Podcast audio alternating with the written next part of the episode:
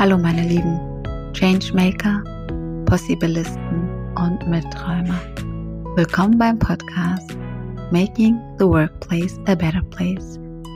Der Podcast, bei dem ich, Ruta, durch Interviews sowie durch Bücher und Studien mit dir meine Traumwelt der Arbeitswelt teile. Das heißt eine Arbeitswelt, bei der beides miteinander verbunden ist.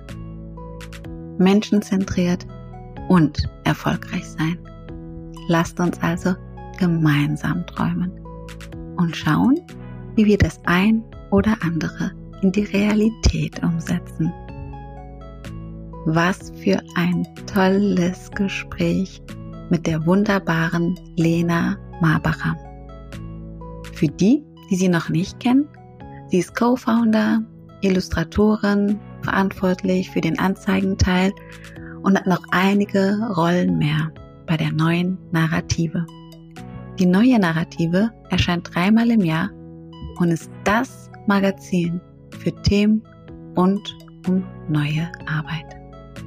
Die Werte sind transparent und leben sie durch die Themenauswahl, Entscheidung und Zusammenarbeit vor. Sinnorientiert, verantwortungsbewusst und selbstorganisiert. Ich habe ein Experiment gewagt. Ich habe mich an den Aufbau des Magazins orientiert und einige Reflexionsfragen übernommen. Das Check-in übernehme ich sogar weiterhin für den Einstieg in meine Gespräche. Das hat mir richtig gut gefallen. Lena und ich haben mehr als eine Stunde 40 gesprochen. Das war nicht ganz so geplant, aber wir waren vertieft in unserem Gespräch und hatten viele Themen. Wir sprachen über, warum sie sich für eine Promotion in Design entschieden hat, wie die Idee zum Magazin entstanden ist und der Weg dorthin aussah, warum das Magazin eine GmbH in Verantwortungseigentum ist, was überhaupt Verantwortungseigentum ist, warum du die neue Narrative nicht mehr am Kiosk kaufen kannst und was sie tun würde, wenn sie wüsste, dass sie nicht scheitern könnte. Und natürlich über noch viel mehr Themen. Ich bin so unglaublich dankbar für dieses Gespräch. Hör rein und erfahre, warum. Du wirst die Zeit bestimmt auch aus den Augen verlieren. Ganz viel Freude mit dem Gespräch mit der wunderbaren Lena.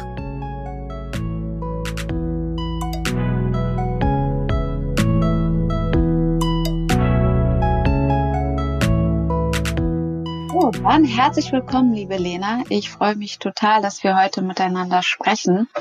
Und zwar vor allem, weil als ich mit dem Podcast angefangen habe, hatte meine liebe Kollegin Gabi meinen Podcast gehört und meinte, du musst unbedingt die neue Narrative lesen und hat mir dann das Magazin zugeschickt mit der Post. Und das war dann auch das erste Mal, dass ich sie so von Anfang bis Ende mal durchgelesen habe und gleich fasziniert war davon. Und dann kam der Moment, dass ich in dem Moment dachte, wie schön wäre das, irgendwann mal mit denen ähm, in meinem Podcast zu sprechen. Und ich dachte mir aber, ach, irgendwann in der weiten Ferne, das war wie so ein großes Ziel, das ich mir vorgenommen hatte und ein Wunsch von mir. Und äh, umso glücklicher bin ich natürlich, dass wir heute miteinander sprechen. Und vor allem, das ist, äh, sind erst fünf Monate, nachdem ich meinen Podcast gestartet habe. Deswegen bedeutet es mir unglaublich viel. Und ähm, ich habe dann meinen Mut gefasst. Das war, als ähm, du ja bei Let's Start warst und eine Keynote gehalten hast. Und da fühlte sich das so nahbar an. Und dann dachte ich mir, ach, weißt du was, ich traue mich jetzt einfach mal. Muss ja nicht in der fernen Zukunft sein. Vielleicht klappt es ja auch schon jetzt. Und war total happy, dass du direkt zugesagt hast. Und daher danke ich dir für deine Zeit und dass du mir nochmal das Gefühl gegeben hast, ähm, dass Wünsche und Träume wahr werden können. Ja, danke schön. Ich freue mich sehr, da zu sein. Das ist ja ein Intro, wie, äh, wie es im Buche steht. Dank dir sehr. Und ich habe mir gedacht, ich würde mal gern was Neues ausprobieren, wenn ich schon so mutig bin. Ja. Und zwar wollte ich das Gespräch so aufbauen, wie ihr euer Magazin aufbaut.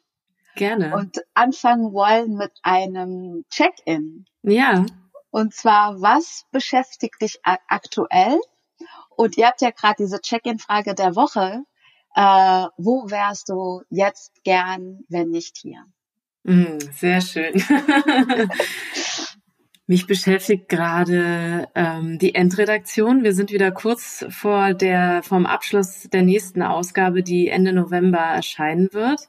Und ich bin in dieser Endredaktionswoche immer noch, oder das sind so zwei Wochen, zweieinhalb Wochen, in denen ähm, diejenigen, die Gestaltung machen an diesem Heft, immer noch super stark eingebunden sind. Das heißt, mein Kollege Dominik und ich, wir mhm. ähm, illustrieren selber, scheuchen aber auch noch IllustratorInnen äh, durch die Gegend und ähm, sammeln noch Fotos ein und Layout wird noch gesetzt und wir sprechen mit der Druckerei, solche Sachen, das beschäftigt mich gerade, aber vor allem, weil ich selber noch illustrieren muss und das sind immer so Sachen, die ich gerne spät abends mache, wenn so die ganze Stadt zur Ruhe gekommen ist.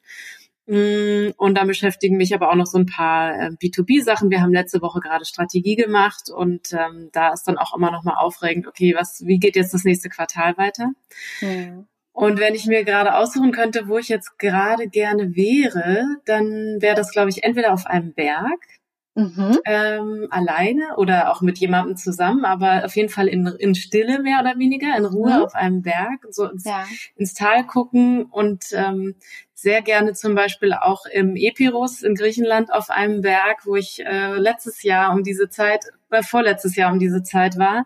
Ich habe äh, Verwandtschaft dort und die Berge färben sich dann so schön ins ähm, orange, gelb, rote Laub. Das ist eine wunderschöne Aussicht. Oder auch Meer. Also ich mag so Dinge, mhm. wo man ähm, den Blick schweifen lassen kann. Das funktioniert ja. für mich bei Kaminfeuer, bei Meer, ja. bei äh, Bergen oder was, ja. was gibt's noch? Es gibt bestimmt noch irgendwas. Wahrscheinlich, wenn ich Tiere beobachte oder so, dann funktioniert mhm. das auch ganz gut. Mhm. Genau, sowas. Schön. Und du, weil jetzt müsstest du auch ein Check-in machen mittlerweile eigentlich, wenn wir die Regeln befolgen. Stimmt, stimmt. Was mich gerade beschäftigt, ist ähm, schon Corona, weil ich wäre ja eigentlich in Berlin und äh, hatte überlegt gehabt, dort Urlaub zu machen mit meiner Familie, was jetzt nicht funktioniert hat. Und man, ich merke dann schon, dass ich da so hin und her gerissen bin zwischen, ach, ist doch ein Hotspot, Frankfurt ja auch, ähm, macht es wirklich so einen großen Unterschied. Und irgendwie merke ich aber, das, es geht da auch um Verantwortung. Ne? Welche Verantwortung will man selbst übernehmen und kann man das verantworten, Urlaub zu machen an einem Ort, wo es wo man sich auch nicht frei so bewegen könnte. Und auch so grundsätzlich, was bedeutet jetzt Corona in der Herbst-Winter- Zeit. Äh, ich habe nämlich auch noch einen kleinen Sohn zu Hause. Mhm. Das heißt, er ist jetzt gerade in der Kita, aber wie sieht es aus, wenn das dort dann doch wieder schließen würde? Und ich bin nämlich gerade in der Gründungsphase und äh, deswegen ist Zeit für mich natürlich ein wichtiger Faktor, ähm, so, das sind die Themen, die mich gerade so umtreiben. Und wo wäre ich gerne, wenn nicht hier? Ach, ich hätte, doch, ich glaube, ich, ich liebe Bali. Hm. Ich bin ein riesengroßer Bali-Fan. Ähm, wir waren jetzt schon zweimal da mit der Familie und ich würde jedes Mal gerne wieder dorthin fahren und fliegen wollen. Das ist für mich ein Ort der Ruhe, der Entspannung und des einfach Seins mit gutem Essen, gutem Wetter und unglaublich tolle Menschen, die einen einfach immer wieder ähm, berühren. Schön. War ein schöner Check-in. Ja. ja, schön, nicht, dass ich das jetzt noch als Routine mit einführe. Das echt gut. Aber jetzt gerne zum Intro. Wer bist du und ähm, wie viele promovierte Designerinnen kennst du äh, selbst? Wie viele gibt es überhaupt? Und was hat dich damals angetrieben zu promovieren?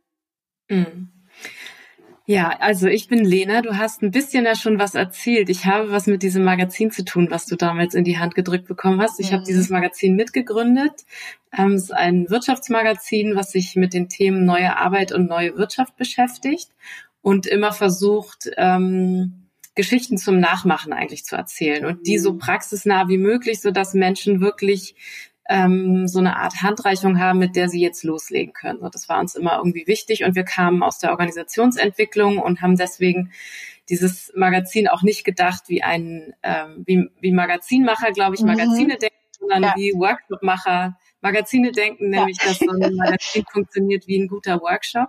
Mhm. Und deswegen äh, sind da, glaube ich, so ein paar Dinge unterschiedlich. Kommen wir vielleicht noch mhm. drauf zu sprechen. Ja. Genau, das ist das eine, was ich gemacht habe. Vorher habe ich viel Organisationsentwicklung gemacht und davor, wie du gesagt hast, habe ich promoviert und bin nämlich eigentlich Produktdesignerin. Ähm, und habe mich in meinem Produktdesign-Studium meist, also dann relativ viel und insbesondere auch zum Diplom hin schon eher mit so gesellschaftlichen Themen beschäftigt. Also ich habe zum Beispiel mit einem türkischen Altersheim zusammengearbeitet in meinem Diplom, dem ersten, das es in Berlin gab. Und äh, dann war mir relativ klar, dass ich jetzt nicht in die also Produktdesigner gehen entweder zum Beispiel ähm, tatsächlich in sowas wie Möbelbau oder ähm, stellen dann auch technische Produkte, stellen die nicht her, aber gestalten die eben und mhm. Gestaltung und Technik sollte ja miteinander Hand in Hand gehen oder landen auch bei großen Agenturen und machen dann eher Service Design, Verpackungsdesign, was auch immer man sich so vorstellen kann. Und ähm, ich äh, hatte irgendwie das Gefühl, ich habe noch nicht genug theoretischen Input. Also ein Produktdesign-Studium hat einen großen Vorteil, weil es unfassbar praktisch ist. Ich habe in einer Tischlerwerkstatt gearbeitet, in der Goldschmiede gearbeitet, in der Metallwerkstatt, in der Kunststoffgießerei. Also all solche mhm. äh, handwerklichen Dinge beherrsche ich und die machen mir auch total viel Spaß. Ähm, und gleichzeitig habe ich aber auch gedacht, irgendwas muss noch in meinen Kopf rein. Und dann habe ich das, ähm, ich weiß gar nicht mehr genau, wie ich das mitbekommen habe. Auf jeden Fall gab es an der Bauhaus-Uni äh, in Weimar den ersten Studiengang, PhD-Studiengang ähm, für Designer und Künstler und Künstlerinnen ähm, um dort zu promovieren. Und das ging bis dahin noch nicht. Das war 2009. Weil bis dahin war das wirklich ungewöhnlich, zu, also gar nicht möglich. Da ging es gar nicht innerhalb Deutschlands. Das kam eher durch den Bologna-Prozess, deswegen auch der englische Titel. Okay. Ne? Ja. Ähm, also in den angelsächsischen Ländern konnte man das in den ähm, in den Bereichen sozusagen schon länger machen und von da mhm. haben die sich auch diesen Studiengang so ein bisschen abgeguckt.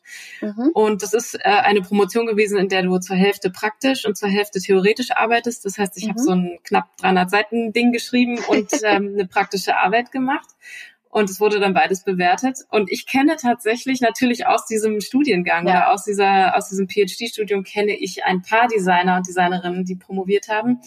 Aber ehrlicherweise sind es die, die ich kenne. Also ich habe mhm. dann natürlich mich so ein bisschen in diesen Communities bewegt. Es gab dann mhm. eine, ähm, also Kolloquien, die regelmäßig stattfinden, mhm. die vom, ähm, ach, jetzt fällt es mir sogar nicht mal ein, aber Design forscht hieß das, glaube ich. Mhm. Das gibt's auch immer noch, also treffen sich immer noch regelmäßig mindestens einmal im Jahr äh, forschende Designerinnen und Künstlerinnen. Und ähm, genau, da habe ich zum Beispiel auch mal mein, das erste Mal mein, meine Forschungsarbeit vorgestellt und es war grauenhaft. es war total schlimm, weil ich noch total unklar war in dem, was ich eigentlich wollte. Und mhm. ähm, in der Wissen, im wissenschaftlichen Kontext wirst du dann auch gerne mal so ein bisschen zerfetzt von Leuten, ja. die halt viel mehr Ahnung haben davon. Ja ähm, ja, war auf jeden Fall eine Erfahrung. das heißt, für dich war dann auch klar, dass du nicht in die Wissenschaft möchtest damit? Ja, ehrlicherweise war ich mir dann eine Zeit lang nicht so sicher. Ich habe mir so okay. eine romantische Vorstellung von dem, von dem Job einer Professorin gemacht ja. ähm, und dachte auch irgendwie, dass es das ist was, was man auf, was auf jeden Fall nicht schadet, ja. Und also vor allem habe ich promoviert wegen des Wissens und ich würde das mhm. auch jedes Mal wieder tun, weil ich eine mhm glaube ich, durch die Auseinandersetzung eine, eine andere Art des Denkens für mich mhm. nochmal gelernt habe. Und das war total hilfreich und total gut für mich. Und es hat mega Spaß gemacht, auch sich so lange mit einem Thema mal zu beschäftigen, sich mhm. das richtig durchzubeißen. Ja. Ähm, weil irgendwann ist auch Promovieren einfach nicht mehr lustig, sondern einfach nur noch furchtbar nervig. ähm, Wie lang war der gesamte Prozess? Fünf Jahre, also wirklich wow. eher so, weil ich habe auch nebenbei die ganze Zeit gearbeitet. Also ich habe das allererste Jahr nicht gearbeitet, obwohl nee, das, das erste halbe Jahr habe ich nicht gearbeitet. Ich habe dann mhm. ähm, Stipendium beantragt, das habe ich nicht bekommen. Und dann habe ich ein Jobangebot bekommen und dann habe ich gesagt, okay, will ich eigentlich promoviert haben und dann nach diesen drei Jahren, so, so ist der Studiengang angelegt, null Berufserfahrung haben? Mhm. Nee, will ich nicht. Also ich habe immer schon vorher als freie Designerin gearbeitet, aber dennoch war das halt so im so für, im Gefühl war es so ein bisschen Baby-Berufserfahrung, ja, also so, ja. Und deswegen habe ich dann gesagt, nee, ich möchte lieber nebenbei arbeiten. Das wird dann halt länger dauern, aber dann ist es halt so. Und das hat auch war genau der richtige Weg für mich. Sehr schön. Und hol uns noch mal so ein bisschen ab in welche Entscheidungen, Situationen, Begegnungen haben dich denn sonst noch geprägt und dich dahin gebracht, wo du heute bist? Ähm, ich frage mich das auch manchmal. Ich glaube, also das eine, was ich schon sagen kann, ist, dass ich immer ein ganz gutes Bauchgefühl hatte und immer so das im Gefühl hatte, dass es jetzt für mich der richtige nächste Schritt. Ähm, das habe ich meistens dann gemerkt, wenn ich das Gefühl hatte, ich habe jetzt hier so ausgelernt. Also zumindest für das, was für mich irgendwie Auslernen bedeutete. Dann habe ich zum Beispiel eben gemerkt, okay, ich habe jetzt mein Produktdesign-Studium hinter mir. Ich war dann noch auf der School of Design Thinking. Da habe ich nochmal andere Dinge kennengelernt und auch ein tolles Netzwerk kennengelernt. Ja. Und dann war so dieser Punkt, okay, bist du in der Lage, eine wissenschaftliche Arbeit zu schreiben? Ja, okay, dann habe ich das irgendwie hinter mir gehabt, mhm. dann habe ich nebenbei gearbeitet, habe gemerkt, okay, kannst du als Designerin, weil ich habe dann relativ schnell im Kontext Innovationsberatung angefangen und auch überhaupt nicht mehr im mhm. Kontext Design gearbeitet, im klassischen mhm. Sinne jedenfalls. Wenn ich das jetzt so von heute erzähle oder betrachte, dann ist für mich natürlich meine Expertise im Design hat sehr viel damit zu tun, wie neue Arbeit heute funktioniert. Ne? Also mhm. wie Design Thinking ist ja abgeguckt von der Arbeit, wie es Designer und Künstler machen, zumindest der prozessuale Vorgang des Schaffens, Erschaffens von neuen Dingen.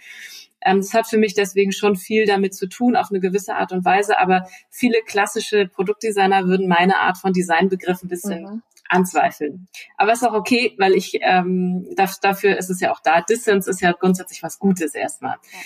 Und ähm, dann habe ich, nachdem ich relativ ja viel dann Beratung gemacht habe, war meine Promotion abgeschlossen und ich wusste, ich würde jetzt nicht ins klassische Design gehen. Das war mir, das war mir sehr klar. Und ich wusste dann auch, ich habe dann noch ganz kurz geliebäugelt und hatte ähm, überlegt, mich auf eine Professur zu bewerben, wo eine Habilitation dann am Ende stand. Also es war keine Professur, sondern eine ähm, Habilstelle sozusagen. Mhm. Ich glaube, so hieß es ich glaube, Postdoc-Stellen sind das dann ja mhm. immer, ne? Ja. ja. Ähm, genau, ich muss jetzt kurz überlegen, ist schon eine Weile her, wie du siehst. Ich bin ja. nicht mehr so richtig im Thema drin. Mhm. Mm, und habe mir das dann auch genauer angeguckt und es war dann irgendwie so relativ klar, wie lange da, also was man so zu tun hätte und wie lange man sich irgendwie in welche Richtung bewegt. Und dann schreibt man eben dann noch eine, noch eine Habilitation und da habe ich mich gefragt, ist das eigentlich mein Weg? Also ist das, ähm, also vor allem Theoriearbeit machen und Lehre, Mhm. Ist es das, was mich wirklich am Ende ähm, begeistern wird jetzt die nächsten fünf Jahre? Weil solche Stellen, das sind dann schon auch noch mal so ungefähr fünf Jahre.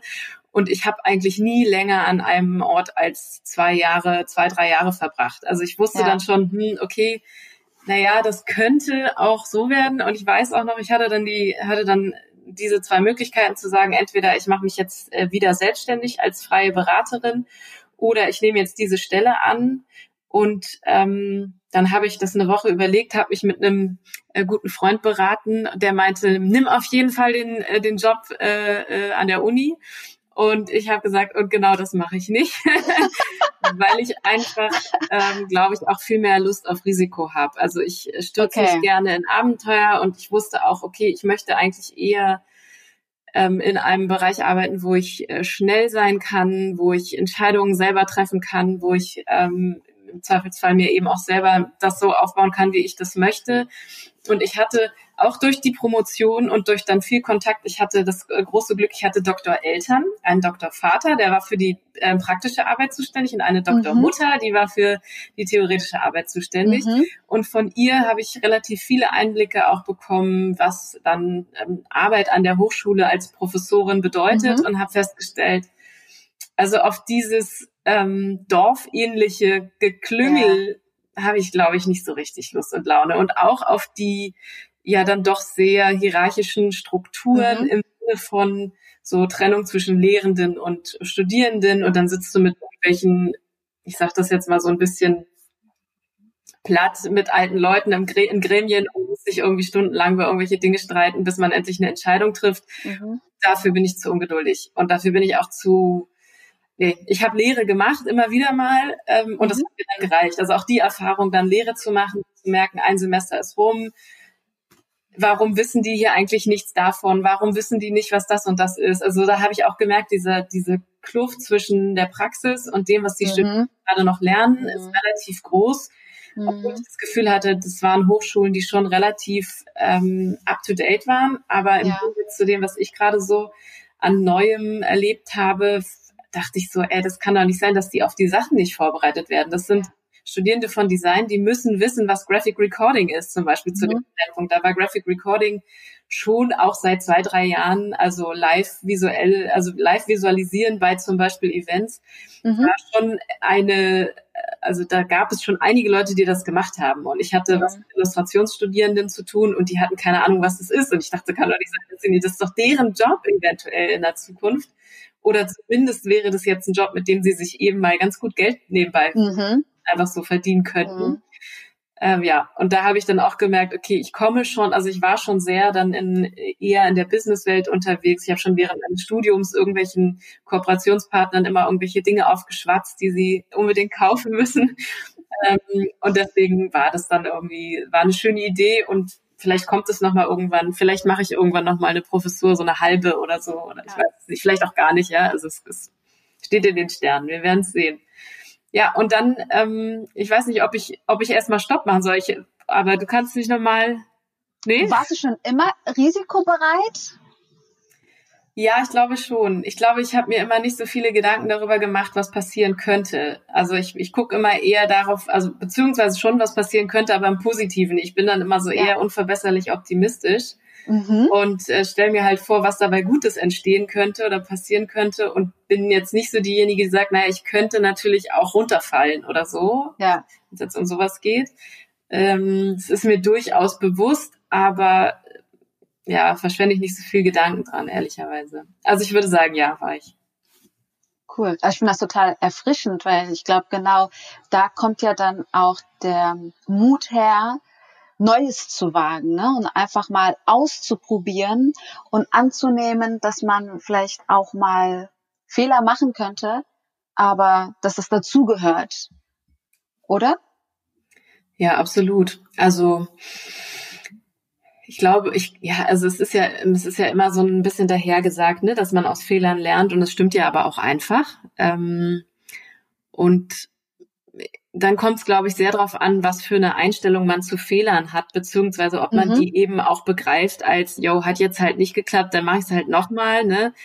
Ähm, oder ob man einmaliges Scheitern schon als totales Riesenproblem betrachtet. Und das hat, glaube ich, schon auch viel damit zu tun, auf der einen Seite, wie man groß wird. Also mhm. ich hatte Eltern, die mir nie gesagt haben, das schaffst du nicht, sondern die, also ich hatte deswegen auch nie so das Gefühl, dass es irgendwelche Dinge gibt, die ich definitiv nie schaffen würde.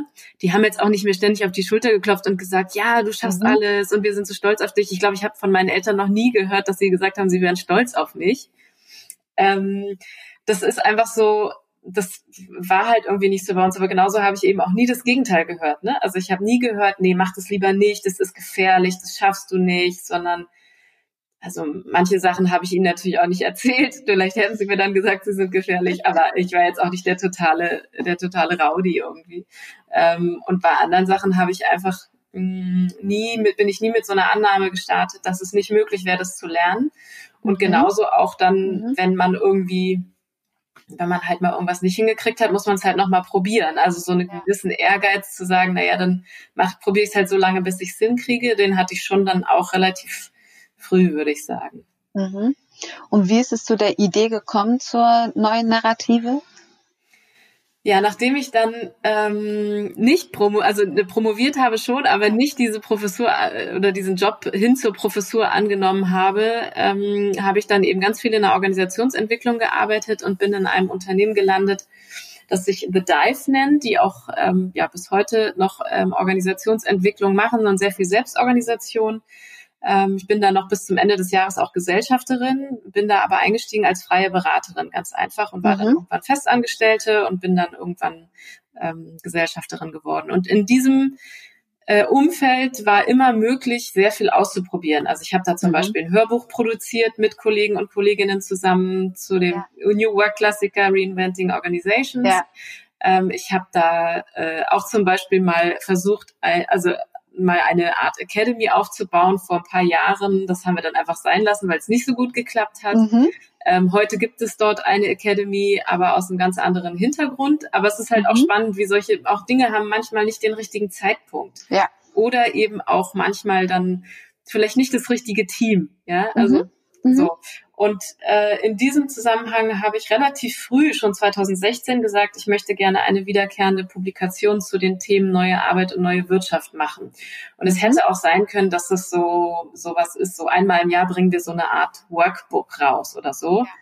Ähm, und dann ähm, haben wir da einen Prototypen gebaut und wir haben den getestet und dann habe ich ähm, das war damals so von der Kultur her, dass wir gesagt haben, wenn jemand Lust hat, da mitzumachen, dann kann er einfach sagen, ich möchte, ich habe da Interesse dran. Und so kam Sebastian dazu. Dive? Wie muss man sich das vorstellen? Ähm, The Dive war zu dem Zeitpunkt so, also unterschiedlich, aber also als ich die Idee hatte, waren wir so 16 oder 15 mhm. Leute, würde ich sagen. Und dann waren wir zwischendurch knapp 25. Ich glaube, jetzt mhm. sind es so rund 20 Leute gerade oder 22 mhm. Leute. Das wechselt ja immer so ein bisschen. Ja. Ähm, genau, also jetzt nicht riesig groß, aber mhm. auch nicht irgendwie nur drei Leute oder so. Ne? Mhm. Ne? Genau. Und wir haben eben hauptsächlich wirklich Beratung gemacht, also Organisationen in ihrer Transformation viel hin zur Selbstorganisation oder zu agilem Arbeiten eben begleitet. Mm, genau, und da habe ich dann Sebastian kennengelernt, der dann nämlich sagte, ja, ich hätte Lust, bei dieser Publikation mitzumachen. Und mit Sebastian und Martin gemeinsam ähm, haben wir dann das Magazin aus The Dive ausgegründet letztes Jahr. Das heißt, wir haben dort als Projekt gestartet, haben das so ähm, zwei Jahre knapp betrieben da, also ja. einfach als Projekt. Also wir waren ein, The Dive ist auch eine selbstorganisierte Organisation, das heißt, wir waren ein mhm. Kreis innerhalb von den, von der Organisation einfach mhm. und ähm, Genau, und dann haben wir uns da, haben Werkstudierende angestellt und haben ein Team aufgebaut und haben den Großteil, beziehungsweise ich glaube wirklich fast alle aus dem Team auch mitgenommen, sind mhm. jetzt alle in der, in der, in der richtigen neuen eigenen Organisation und ja. haben eine GmbH gegründet und die aber in Verantwortungseigentum gegründet.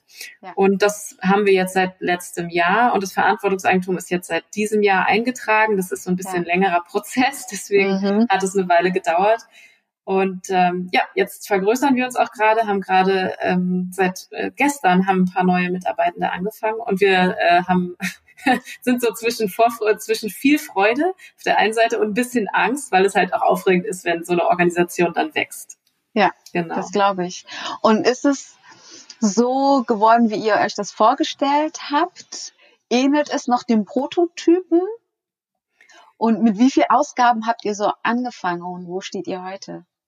Ja, wir haben, ähm, also der Prototyp ist, hat Ähnlichkeiten, aber ist auch zum Teil komplett anders. Also wenn du dir die, äh, ähm, vor allem auch das Cover und so anguckst, dann ist da, was ist da, ein Foto von einem Wald drauf, also komplett mhm. anders als heute. Ja. Wir arbeiten ja sehr viel mit IllustratorInnen und benutzen eigentlich fast gar keine Fotos, also zumindest nie auf den Covern sind immer Illustrationen drauf. Mhm. Und ähm, das hatte damals auch noch kein Gestaltungskonzept in dem Sinne. Ne? Ich habe das also das muss man sich so vorstellen, ich habe das in zwei Wochen zusammengeschustert, mal eben mhm. in InDesign alles zusammengekloppt. Wir haben Artikel, mhm. die wir schon mehr oder weniger mal über Blog, ähm, über Blogseiten sozusagen geschrieben haben, mhm. recycelt, damit wir so eine Idee von darum geht es. Ich habe so eine Art Check-in und Check-out geschrieben. Solche Sachen gab es. Es gab schon Dinge, es gab schon Tools in dem Heft. Es gab ähm, auch so ein bisschen quatschige Tools so zum Basteln einfach, äh, mhm. Konfetti mhm. zum Selbstausschneiden zum Beispiel als Achtsamkeitsübung. Also so, mhm. so ein paar amüsante Dinge gab es schon.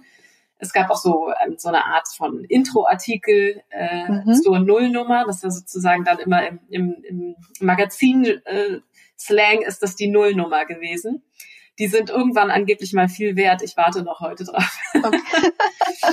genau. Und ähm, also, also so, das heißt, dieses, dieses Gefühl von, das ist was Spielerisches, das ist was zum Arbeiten, da gibt es Informationen und Input zu den Themen, die uns eben beschäftigen. Nämlich wie kann Wirtschaft verantwortungsvoll mit Mensch und Planet mhm. umgehen. Das ist schon so das Kern, also nicht das Kernthema, aber das zieht sich schon durch alles durch und dann aber eben durch alle Ebenen. Was bedeutet das für die Organisationsstruktur? Was bedeutet das für Führung? Was bedeutet das für Mitarbeitende? Was bedeutet das für Selbstbestimmung? Was bedeutet das für Gleichberechtigung und Chancengleichheit? Äh, was bedeutet das für Methoden, die wir anwenden? Also auf all mhm. diesen Ebenen von ganz, ganz klein zu ganz groß ähm, bewegen wir uns eben. Und ähm, das hatte das Heft schon als Tonus. Und ähm, genau, was, glaube ich, total anders geworden ist, ist natürlich, also sicherlich ist die Gestaltung anders geworden, aber auch der Anspruch an mhm. Wissensvermittlung, ja. auch, dass wir monothematisch ähm, mhm. Hefte herausbringen. Also jedes Heft hat bei uns immer ein Thema, ein Hauptthema, um das sich dann wirklich mehr oder weniger alles rankt. Ähm, die ganzen Formate, die wir so etabliert haben. Ne? Das ist dann erst mit der Zeit gekommen. Da haben Sebastian und ich dann, kann ich mich noch gut erinnern, lange an einem Whiteboard gestanden und haben uns ähm, haben einfach überlegt, wie könnten diese Formate aussehen, wie wollen wir das machen, was soll da drin sein, was soll da nicht dran sein. Martin, mit dem wir ja zusammen gegründet haben, war unser allererster Werkstudent damals. Ja. Ähm, und der einzige, der wirklich ähm, schreiben gelernt hat, also der wirklich mhm. journalistisch gearbeitet mhm. hat. Ähm, Genau, und es war total gut auch, weil wir natürlich, also wir brauchten ja viel mehr Text auch im Heft. Ne? In, der, in der Nullnummer ist noch deutlich weniger Text einfach. Mhm. Und ähm, ja, dann haben wir uns ein Thema geschnappt. Das allererste Thema war Macht und ähm, haben dann mhm. einfach mal losgelegt. Und das erste Heft ist auch noch anders als die danach äh, erschienenen Hefte. Ja. Da merkt man auch einen Unterschied. Alleine auch, wir hatten noch so, so Schnapsideen wie ähm, lass uns das so machen, dass die Tools auf einem anderen Papier gedruckt sind als der ah. Rest ja. damit ähm, man diese Tools besser beschreiben kann, also mit Stift mhm. besser beschreiben mhm. kann. Das war sozusagen, wir wollten da ein offenes Papier benutzen, damit man da besser drauf rumkristeln mhm. kann. Aber ich wusste nicht, ähm, ich wusste schon viel über Print, aber ich wusste nicht, dass ähm, bei so einer hohen Auflage, wir haben als erste Auflage direkt 10.000 Stück gedruckt, ja. dass man dann diese, ähm, diesen Papierwechsel maschinell immer nur an bestimmten Stellen im Heft machen kann. Das heißt, wir haben ich glaube, einen Tag vor Druckabgabe äh, noch das Heft komplett umbauen müssen von der Reihenfolge, damit auch zufällig diese Tools immer mhm. auf diesen, mhm. und es ist auch nicht immer gelungen. Im Endergebnis mhm. sieht man auch, das ist so ein bisschen mh, hm, knapp daneben, aber ähm, der Wille war da. Wir haben das bei der zweiten Ausgabe sofort sein lassen, weil es ja. natürlich auch mehr Geld kostet und ja. ähm, totaler Quatsch ist. Ja, das jetzt ist das komplette Heft auf offenem, ungestrichenem genau, Papier. Genau, ich wollte gerade sagen, ja, man kann genau. ja jetzt gut drauf schreiben, ja. Genau, genau, ja.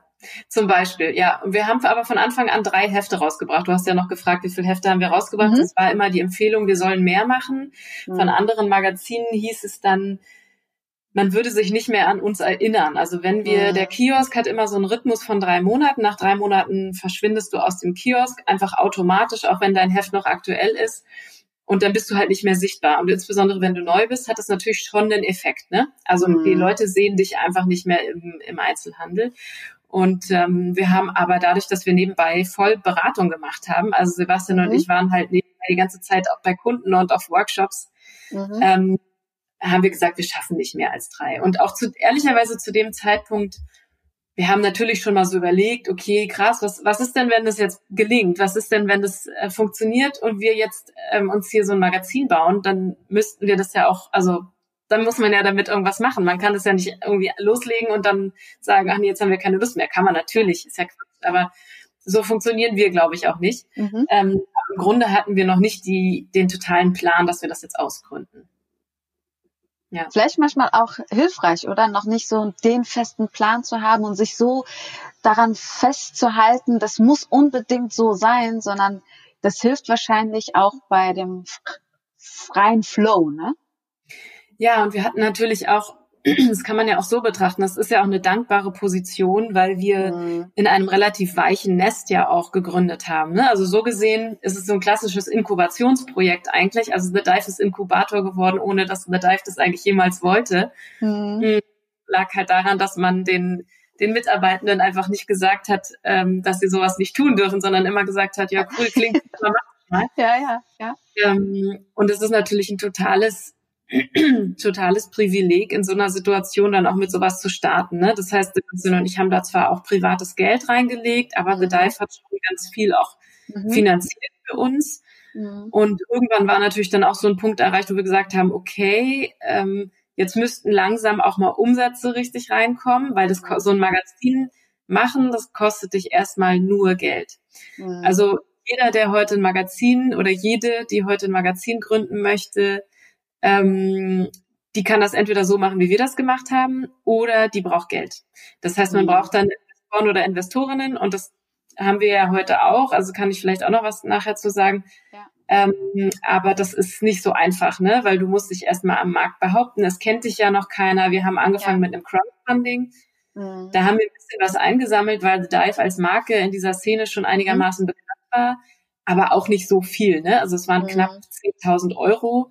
Ja. Und ähm, der Druck von einem Heft kostet dich alleine nur 10.000 Euro. Also ne, ungefähr. Also es waren, wir haben knapp, ja doch knapp 10.000 Euro Produktionskosten wirklich mehr oder weniger nur für den Druck und dann musst du noch Grafik bezahlen und Illustratorinnen bezahlen und dann musst du zum Teil Autoren und Autorinnen bezahlen mhm. und so mhm. weiter und so fort. Also wir hatten von Anfang an immer so rund in Summe pro Heft 30.000 Euro Ausgaben.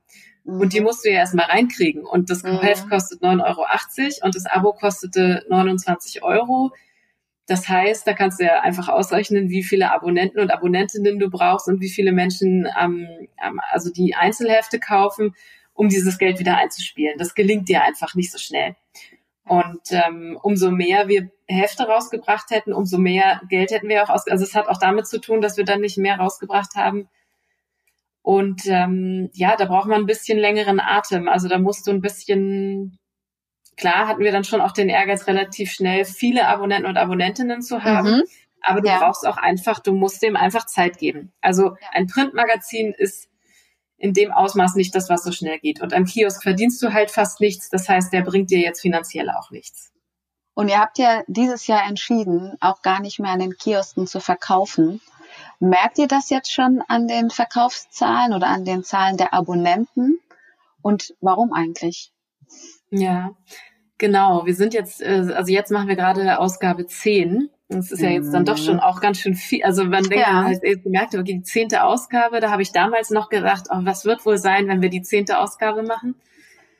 Ähm, genau, wir haben jetzt durch Corona im Grunde genommen, also wir haben lange schon überlegt, ob wir den Kiosk wirklich weitermachen wollen oder nicht. Der mhm. Kiosk ist für ein Magazin immer ein, eine Außendarstellung, die erstmal total gut ist. Also es gibt einige Abonnenten und Abonnentinnen, die über den Kiosk gekommen sind. Wir haben aber keine Zahlen darüber weil natürlich nicht jeder oder jede uns schreibt, hey, übrigens, by the way, ich bin über einen Kiosk gekommen, sondern das erzählt uns dann durch Zufall mal jemand. Der Großteil der Menschen ist über Community gekommen und über MultiplikatorInnen und über Empfehlungen und über dann irgendwie in Social Media oder so irgendwann mhm. mal über uns gestolpert. Ähm, und ich vermute, es ist ein relativ kleiner Teil, der wirklich über den Kiosk gekommen ist. Also am Anfang gab es noch ganz rührende Geschichten von Leuten äh, vom Kiosk, da war das total wichtig. Auch ja. ich würde sagen, die ganzen, das ganze, die ersten anderthalb Jahre war das super wichtig und vielleicht sogar auch die ersten zwei Jahre. Mhm. Und dann ist es aber so, wie ich sagte, erstens verdienst du am Kiosk eigentlich im Grunde genommen fast nichts. Also es ist rund ein Euro, der für uns da rausspringt. Mhm. Und das ist deswegen im Endeffekt Marketing, ja. Also man kann sagen, das ist eine gute Marketingmaßnahme und es lohnt sich auch und du kommst, kriegst noch ein bisschen was raus, so. Ja. Ähm, jetzt durch Corona haben wir einfach gewusst, es wird ja keiner an den Kiosk gehen. Also es war direkt zum Lockdown, ist das Heft erschienen im April und es war totaler Quatsch dann zu sagen, wir bringen das an Kiosk. Das heißt, wir haben dann noch ganz schnell unseren Vertriebspartner angerufen und mhm. gesagt, stopp, nicht an den Kiosk liefern, ähm, wir machen das nur online und ähm, mhm. haben eben unsere Abonnenten und Abonnentinnen. Und das hat dann auch noch funktioniert. Äh, wir haben auch sogar noch die Auflage ein bisschen kleiner dann gemacht, weil du natürlich mhm. auch entsprechend ja diese Hefte nicht rausschicken musst erstmal. Ja. Und ähm, der zweite Grund ist eben, und das ist einer, der eher so vom Purpose für uns total wichtig ist und der uns auch immer schon gestört hat. Du hast beim Kioskgeschäft eine kalkulierte Überschussware, Remissionsware nennt die sich, und das landet alles im Müll. Das mhm. heißt, es ist nicht nur so, dass wir da fast nichts dran verdienen, sondern es ist auch so, dass die Hefte, die nicht verkauft werden, es werden vielleicht so 4000 Hefte zum Beispiel zum Kiosk geschickt, und knapp 2000 landen im Müll. Und das ist sehr, sehr mhm. bitter. Und ja. das funktioniert, warum das nicht besser funktioniert, dass sich äh, das so ein bisschen einpendelt. Also die, es ist schon so, dass die ähm, Einzelhändler irgendwann und Händlerinnen nur noch das nachbestellen, was sie auch, also wo sie wissen, das mhm. verkaufen sie auch. Also wir hatten Kioske, von denen wir dann wussten, dass die sehr, sehr stark äh, unser Heft immer verkaufen. Aber es ist trotzdem immer eine relativ große Überschussware. Ja, dann bleibt irgendwie was liegen, dann hat einer sich äh, verschätzt, hat zu viel bestellt, hat es halt nicht verkauft, nimmt es dann aber nach drei Monaten einfach raus und dann geht das so seinen Weg. Das ist total mhm. üblich. Also es ist ähm, bei allen Magazinen, bei allen, allen, allen Magazinen mhm. landet die Hälfte im Müll. Und das ist, also wenn man sich die Zahlen anguckt, ich habe sie gerade nicht genau im Kopf, das könnte man vielleicht, ähm, wenn du Shownotes hast, dann könnte man es da verlinken. Ja, mache ich. Es ist eine große Summe an, ähm, also CO2 und Umweltproblematik, die Print in Deutschland, ich glaube auch europaweit verursacht. Das ist gar nicht so zu unterschätzen. Und ein Großteil davon, das ist auch ein bekanntes Problem, ist eben Papier, was für die Presse produziert wird. Mhm. Und nun haben wir uns entschieden, wir wollen ein Printprodukt. Wir sind auch der Meinung, dass das der richtige Weg ist für uns immer mhm. noch. Also ich bin sicher, dass wir mit einem Online-Magazin nicht den Erfolg hätten, den wir heute haben. Ja. Und auch nicht die, also es, es geht uns ja nicht nur darum, ähm, jetzt irgendwie auf Teufel komm raus ein Printprodukt herzustellen, sondern es ging uns schon auch darum, dass wir glauben, es ist etwas anderes, wenn jemand so ein Heft in der Hand hat und sich damit ja. wirklich hinsetzt und den Rechner mal zuklappt und das Handy mal leise macht und sich einfach mal mit diesen Themen auseinandersetzt. Ja. Das verursacht eine erzwungene Pause. Mhm. Und wenn dann aber so ein Heft eben entsprechend ähm, gut gemacht ist, dann ist mhm. es auch eine, die die Leute total zelebrieren und feiern. Mhm. Und das mhm. ist auch das Feedback, was wir kriegen, ja. dass es eben nicht so ein ja, ich lese das mal schnell, knüll das zusammen, steck das in die ja. Tasche und ja. dann ähm, werfe ich es halt irgendwie bei der nächsten Gelegenheit, lasse ich es in der U-Bahn liegen. Ne? Das passiert mit unserem Heft, glaube ich, eher mhm. selten. Mhm. Ähm, und deswegen haben wir gesagt, wir wollen auf jeden Fall ein Printprodukt. Aber wie können wir denn dann wenigstens vermeiden, dass wir mehr Müll produzieren, als wir eigentlich müssen? Wir drucken bei einer ähm, Cradle-to-Cradle-Druckerei, das heißt eine mhm. Druckerei, die im ähm, die in der Kreislaufwirtschaft arbeitet sozusagen oder die selbst eine Kreislaufwirtschaft betreibt und deswegen kein Müll in dem Sinne anfällt. Mhm.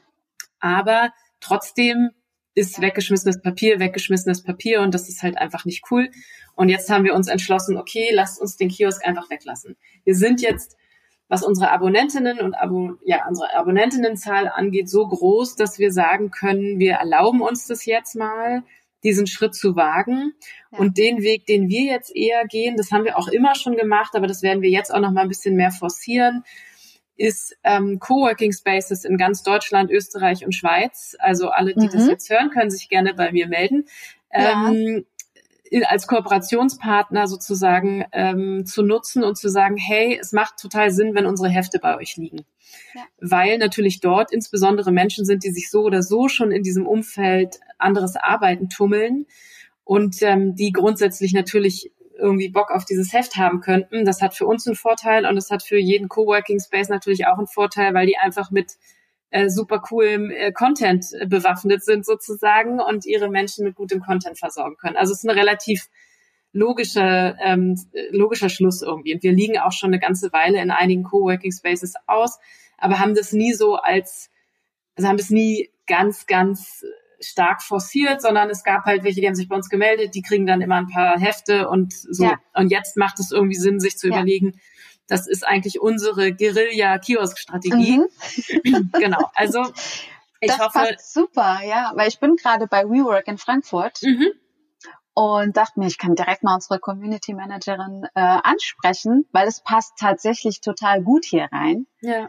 Ähm, und das macht einfach voll viel Sinn. Das sind ja, ja genau, genau die, die sich sowieso dafür interessieren würden und auch mal Zeit haben, ne? weil die Sitzgelegenheiten sind ja dann auch ganz gemütlich, dass man mal Abstand braucht von seiner Arbeit, sich hinsetzt und sich schön inspirieren lassen kann von den äh, Gedanken und Ideen und Inhalten, die da so drinstehen. Ähm, daher, ja klar. Mhm. Genau, ja. Deswegen nicht mehr am Kiosk. Weniger Müll, ja. weniger ja. Ähm, ja, ja. Logistikaufwand auch. Ja. Ähm, genau. Und ich glaube, die Hefte näher an die Zielgruppe bringen. Das macht auch ja. Ja. Die weitere Rubrik, die ich mir gedacht habe, ist das Thema Tools. Mhm. Das hat ja, nimmt ja auch so einen riesen oder großen Stellenwert in eurem Magazin ein.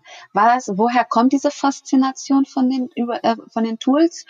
Und ich würde gerne ganz konkret über ein Tool sprechen wollen. Und zwar hattet ihr ja jetzt letzte Woche euer Strategie-Meeting. Mhm. Ähm, wie geht ihr dort vor? Und gibt es so eine Methode oder ein Tool, wo du sagst, das könntest du eigentlich fast allen Unternehmen empfehlen, weil die eine extreme Wirksamkeit hat? Ja, also ich glaube, wenn immer man sich mit ähm, Organisationsentwicklung beschäftigt und mhm. ähm, Innovationsmethoden und so, dann hat man mit Tools zu tun. Ne? Mhm. Also das heißt, ich habe ähm, das erste Mal damit angefangen, auch in meinem Studium ehrlicherweise schon, aber spätestens auch an der School of Design Thinking bin ich mit Methoden zuge zugeschmissen worden und ähm, habe die dann auch relativ schnell ja in, in Workshops angewendet und anderen Menschen damit ähm, ja äh, Zugänge zu, mhm. zu Ideenfindung zum Beispiel oder so geschaffen. Ne? Also die haben einfach natürlich eine große Macht, insbesondere wenn du Menschen Themen näher bringen willst, die ihnen erstmal ein bisschen ungewohnt sind, dann ist es über eine Methode meistens total leicht. Und sie ist ja auch dazu, die soll ja eigentlich immer nur meistens ein, eine Art von äh, Haltung oder Handlung transportieren, die Menschen dann ermöglicht, ah, okay, jetzt habe ich diese Methode fünfmal angewendet, jetzt weiß ich, was damit gemeint ist, jetzt, dann braucht man meistens die Methode gar nicht mehr, dann hat man halt aber verstanden, was dahinter eigentlich steckt. Und ähm, es gibt einfach total viele super gute Tools, die super hilfreich sind. So und da haben wir natürlich so ein kleines Schatzkästchen, weil wir kennen halt einfach mhm. Tausende ähm, und dann auch die ganzen Leute um uns herum. Also selbst wenn wir die nicht kennen, dann kennen die halt unsere ganzen Leute aus unserem Netzwerk, mit denen wir viel gearbeitet haben. Und mittlerweile ist es auch so, dass uns Leute dann anschreiben und sagen, hey, wir haben voll das coole Tool, wollt ihr das vielleicht mal verwenden oder ja. könntet ihr das mal verwenden? Genau. Und ähm, so kommt es dazu, dass wir in jedem Heft immer mindestens, eigentlich mindestens drei, meistens vier Tools drin haben, die dann immer ungefähr zu dem Thema passen. Mhm. Und jetzt hast du nach unserer Strategie gefragt. Genau, genau. wir haben gerade am Freitag, ähm, es ist ja jetzt, äh, wird ja ein bisschen später rauskommen, der Podcast, aber wir haben gerade kürzlich jetzt ähm, pünktlich zum Quartalswechsel sozusagen unsere Strategie gemacht. Wir arbeiten mit äh, Objectives und Key Results, also OKRs, so in der Startup in der Startup-Branche eine, ein durchaus bekannter Begriff und auch in der New Work-Szene ein bekannter Begriff oder ein bekanntes Strategie Werkzeug, was auch stark ähm, bei Google entstanden ist oder beziehungsweise Google hat das viel benutzt und dadurch ist es recht bekannt geworden. Ähm, und das bedeutet, dass man quartalsweise seine Strategie macht und sich Ziele setzt, also Objectives und sogenannte Key Results, die ähm, zu diesen Ob Objectives passen. Also man macht erst die Objectives, dann die Key Results, die sozusagen ähm, das Objective dann definieren, also welche Kernelemente sollen da eigentlich passieren und aus diesen Key Results ergeben sich wiederum Projekte, die auf das äh, Erreichen dieser Ziele dann einzahlen. Und wir machen das, ähm, das erkläre ich nur noch mal grundsätzlich, weil das dazugehört. Es hilft halt nicht so richtig, das jetzt zu machen und dann zu sagen, okay, cool, jetzt haben wir Objectives und Key Results und dann laufen mhm. wir jetzt drei Monate los und nach drei Monaten ja. gucken wir dann drauf, ob wir es geschafft haben oder nicht. Sondern wir gucken einmal die Woche auf all diese Objectives mhm. und Key Results und auf alle Projekte, die da gerade dahinter stehen, drauf. Wir haben ein mhm. Meeting, wo wir wirklich jedes einzelne Projekt durchgehen. Und das heißt nicht, dass man dann da fünf Minuten quatscht, was man da alles Tolles sich gerade für Gedanken macht, sondern es gibt immer im Endeffekt nur diese Information, Update oder kein Update. Wenn man kein Update hat, dann geht man einfach ein, eins weiter in der Liste. Und wenn es ein Update gibt, dann erzählt man eben ganz kurz, was gibt es jetzt Neues, Relevantes für die Gruppe zu erzählen. Also beispielsweise, mhm. wir haben ja ähm, Audio-Trainings jetzt neu äh, im Sommer mhm. auf den Markt gebracht und dann habe ich dann ein Update gegeben. Ich habe jetzt einen ähm, einen Sprecher gefunden. Und äh, wenn ihr mal reinhören wollt, dann könnt ihr die Audiodatei da unter finden ja. und könnt mir gerne ein Veto geben, wenn ihr damit nicht einverstanden seid. Ne? Ansonsten mhm. habe ich die Hoheit, das auch mhm. einfach äh, zu entscheiden. Mhm. Das ist dann zum Beispiel so ein Update. Das heißt, ähm, wenn man Strategie macht, also wenn ich mir mhm. heute vorstelle, dass man Strategie einmal im Jahr macht und manche Menschen machen das noch seltener, dann ähm, halte ich das in den Zeiten und in der Welt, in der wir leben, für sehr waghalsig, sagen mhm. wir mal so, ja. Also weil man kann sich ähm, nach einem Jahr schon richtig ordentlich verlaufen haben. Und mhm. das kann man halt total verhindern, wenn man einfach diszipliniert ist und regelmäßig da drauf guckt, was man sich gedacht hat. Und das heißt nicht, dass diese Objectives oder diese Key Results sich nicht manchmal ändern. Das hatten wir auch schon, dass wir gemerkt haben, okay, das war irgendwie so ein bisschen Quatsch, was wir uns da gedacht mhm. haben. Ja. Dann ist eins mal eben nicht so der totale Kracher gewesen. Aber wir werden da erstens besser drin und zweitens, das ist okay. Also die können sich auch im Laufe der drei Monate so ein bisschen passen wir die auch manchmal an und merken, nee, eigentlich geht es doch mehr darum. Ja? Dazu ist es ja auch da. Eine Strategie sollte ja nicht starr sein, sondern beweglich. Mhm. Und wir benutzen da ein ganz ähm, einfaches Tool, die das es auch mhm. schon total lange gibt, um jetzt zum Beispiel, wenn wir die Objectives und die Key Results definieren, um rauszufinden, welche Ideen wir jetzt fürs nächste Quartal verfolgen wollen, benutzen wir die Impact Effort Matrix. Die mhm. kann man auch googeln oder Ecosian. Ja. Die ist ganz einfach zu finden. Ähm, und ist, ich, ich weiß gar nicht, ich habe ich hab selber neulich nachgeguckt, ich weiß gar nicht, wann die und von wem die genau mal entwickelt wurde. Vielleicht wüsste es Sebastian. Ich weiß es gerade nicht. Ich benutze ja. sie aber auch nur. ähm, beziehungsweise wir benutzen sie eben im Team. Und was wir machen, ist, dass alle im Team, also wirklich die komplette Organisation kann Vorschläge einbringen. Wir haben dann ein sogenanntes, also ein Board, ein digitales Board, mit mhm. dem wir arbeiten. Auf dem äh, sammeln wir diese Vorschläge und die sammeln wir auch nach einer bestimmten Logik. Da müssen dann mhm. bestimmte Fragen beantwortet werden. Was hast du dir überlegt? Warum würde das gerade irgendwie helfen? Wie viel mhm. Umsatzpotenzial steckt da drin? Wie viel mhm. Zeitaufwand kostet uns das, das zu entwickeln? Ähm, wie viel Impact hat es auf unseren Purpose? Also wie viel Wirksamkeit ja. erzielen wir mit unserem Purpose? Ähm, genau, und so weiter und so fort. Und dann ja. ähm, ist diese Matrix die können wir ja vielleicht auch verlinken. Genau, ähm, ich habe mir aufgeschrieben. Funktioniert eben einfach so, dass du wirklich nach Impact, also nach, nach Wirksamkeit, und das kannst du jetzt einerseits auf Umsatz und andererseits aber eben auch auf Ziel, äh, zahlt dieses ähm, Produkt oder diese Idee auf deinen Purpose ein. Das ist die mhm. Impact-Achse. Und die ähm, Effort, also die Aufwandsachse unten ist dann ähm, Zeit und Geld zum Beispiel. Ja? Also mhm. Kostet uns unfassbar viel Zeit, äh, in der Entwicklung oder auch unfassbar viel Budget oder ganz, ganz wenig. Und die Produkte, die maximalen Impact und minimalen Effort haben, die mhm. sind natürlich die Oberkracher. Das heißt, ja. das ist sozusagen die Ecke oben links, die für uns besonders spannend ist, weil da sind Produkte drin, die wir relativ schnell umsetzen können, zum Beispiel, weil wir den Content schon haben, sie aber nur in einer anderen Darreichungsform nochmal anbieten mhm. wollen und wo wir jetzt nicht 15 Leute anstellen müssen oder äh, irgendwie teure externe ähm, äh, Freie beauftragen müssten und ähm, es budgetmäßig vielleicht auch gerade so drin ist. Ne? Und das sind Sachen, die für uns dann vor allem interessant sind. Es kann natürlich aber genauso auch sein, dass du sagst, okay, wir haben eine Idee, die äh, kostet erstmal ein bisschen Investition, aber mhm. wir sind fest davon überzeugt, dass sie einen riesen Impact haben wird. Mhm. Ähm, und da muss man eben das Risiko abschätzen. Und was wir dann immer machen, ist zu sagen, wir setzen uns dafür jetzt ein Budget für dieses Quartal. Mit diesem ja. Budget müssen wir auskommen. Und ja. so steuern wir auch unsere, unsere Freien, mit denen wir zusammenarbeiten. Also auch unsere Coder, dass wir sagen, okay, wir haben so und so viel Budget, macht dafür mhm. das, was geht. Mhm. Lasst uns alles wegstreichen, was jetzt nicht essentiell ist im ersten Schritt. Mhm.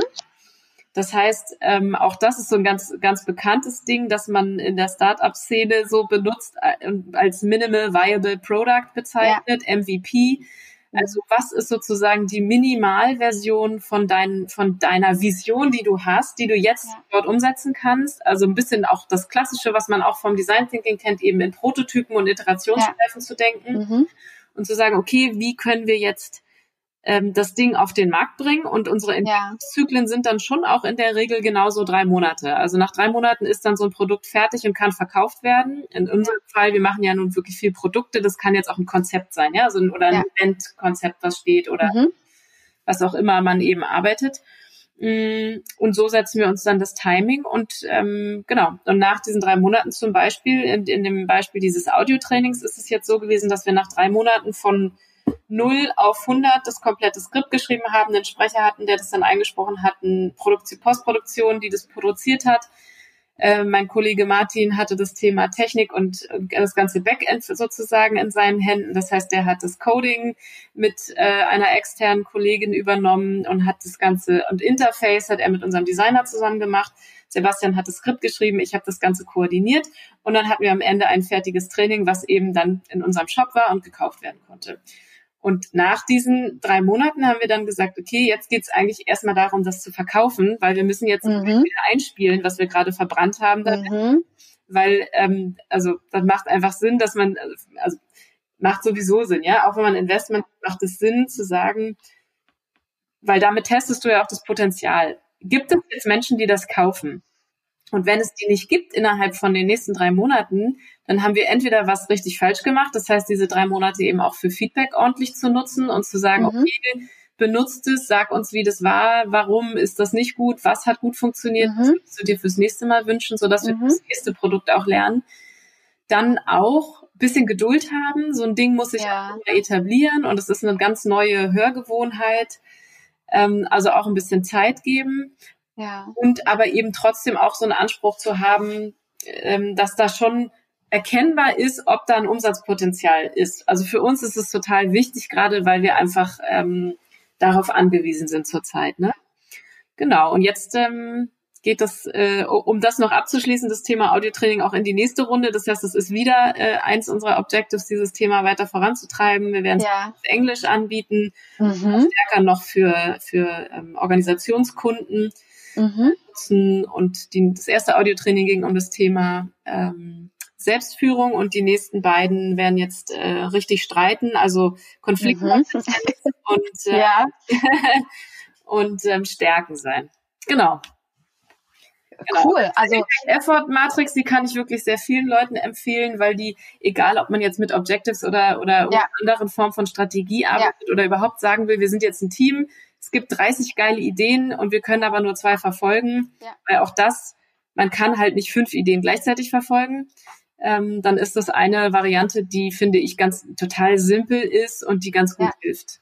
Ja, die werde ich auf jeden Fall auch nochmal in den Show Notes mit aufnehmen. Ähm Super, danke. Ich habe auch gerade darüber nachgedacht, das könnte ich eigentlich selber auch für mich und für meine Absolut. Themen machen. Genau. Das ist ja sogar für, für Individuen ganz hilfreich, da mal wieder drauf zu schauen, äh, was will ich eigentlich, warum will ich das, passt das und was für einen Impact hätte das und lohnt sich dann die Investition da rein, sowohl Zeit als auch Geld, ist ja bei Einzelunternehmen nicht anders. Genau. Daher ja, super, danke. Ich kann das sehr, also es ist, ist mir nämlich auch durch den Kopf gegangen, als ich darüber nachdachte. Auch für Solopreneure ist das genau. sinnvoll, ne? Also einerseits ja. für sich alleine und dann würde ich auch empfehlen, sich da immer jemanden nochmal dazu zu holen, ja. um mal mit drauf zu gucken, einfach mal ein Feedback ja. zu geben, Blick drauf zu werfen, weil das ist ähm, schon nicht zu unterschätzen, dass so Austausch einen extrem mhm. weiterbringt, weil man ja doch mhm. denkt halt so, wie man denkt und da mhm. ist es halt beschränkt, ne? Und deswegen genau. hilft es dann immer auch nochmal mit anderen drüber zu sprechen. Ja. Könnte man vielleicht auch machen mit drei, vier Leuten, dass man sich zusammentut und sagt, okay, ja. man entwickelt gemeinsam Strategie für die jeweils andere und ähm, nach drei Monaten guckt man da gemeinsam spätestens wieder drauf und selber ja, macht man sich jede Woche so eine Wiedervorlage. Was habe ich da erreicht, was habe ich da erreicht? Und da muss man sich ja. natürlich aber auch klar sein, dass man als einzelne Person nicht so viel umzusetzen mhm. schafft wie, wie zu dritt mhm. oder wie zu fünf mhm. oder sechs. Ne? Wir, wir sind ja mhm. jetzt auch ein paar mehr Leute schon. Mhm. Ja, das stimmt. Super. Ähm, Case Study als ja. nächstes. Und du hattest ja vorhin schon angefangen äh, mit dem Thema Verantwortungseigentum. Mhm. Ähm, ich glaube, du kannst die Frage vielleicht schon gar nicht mehr hören, aber es gibt, glaube ich, trotzdem noch einige, die nicht genau wissen, was steckt eigentlich hinter dem Begriff. Und ähm, auch da wieder letzte Woche, ich weiß gar nicht, was du alles letzte Woche gemacht hast, aber es war doch letzte Woche, ne, dass ihr äh, mit mehreren anderen purpose-orientierten Gründern, Gründerinnen, Supporter, Politikern auch nochmal darüber gesprochen habt, wie man das einfacher in eine Rechtsform auch gießen kann. Vielleicht kannst du darüber gerne noch mal ein bisschen mehr erzählen. Was steckt hinter der Kampagne? Ist es eine Kampagne? Und ähm, für wie realistisch schätze du das ein, dass es einfacher für die restlichen Unternehmen dann gemacht wird, in Verantwortungseigentum zu gehen? Ja, ich erkläre mal erstmal, was es ist. Also Verantwortungseigentum beschreibt ähm, eine Rechtsform, genau, ein Rechtsgefäß, was sozusagen den verschiedene Sachen regelt, um den Purpose einer Organisation mehr oder weniger, unf also nicht den Purpose unveränderbar zu machen, aber gewisse Dinge zu versichern, sage ich mal, ja, Garantien geben zu können. Und das erkläre ich jetzt. Also normalerweise ist eine GmbH funktioniert ja so, dass du ähm, als Gründer, Gründerin oder auch Investor und Investorin ähm, dort äh, Anteile kaufst oder eben Geld einlegst oder sagst, du hast eine Art von Gründershare, ähm, den du dir da reinlegst, aber eine GmbH braucht halt zum Beispiel 25.000 Euro Startkapital. Also dieses Geld muss dann in irgendeiner Form in Bar drin liegen. Oft ist das dann so das Minimum, was die Gründer und Gründerinnen einlegen und da teilen sich dann eben die Anteile auf. Ne? Wenn ich 5.000 Euro reinlege, habe ich weniger Anteile als du, wenn du 20.000 einlegst.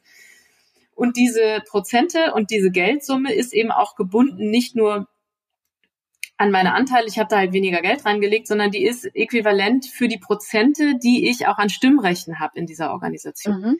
Das heißt, wenn wir zum Beispiel beide eine GmbH haben und ähm, jemand bietet uns an, unsere GmbH für teuer Geld zu kaufen, mhm. du hast 20.000 Euro eingelegt und ich nur 5.000, dann könntest mhm. du einfach entscheiden, yo, machen wir.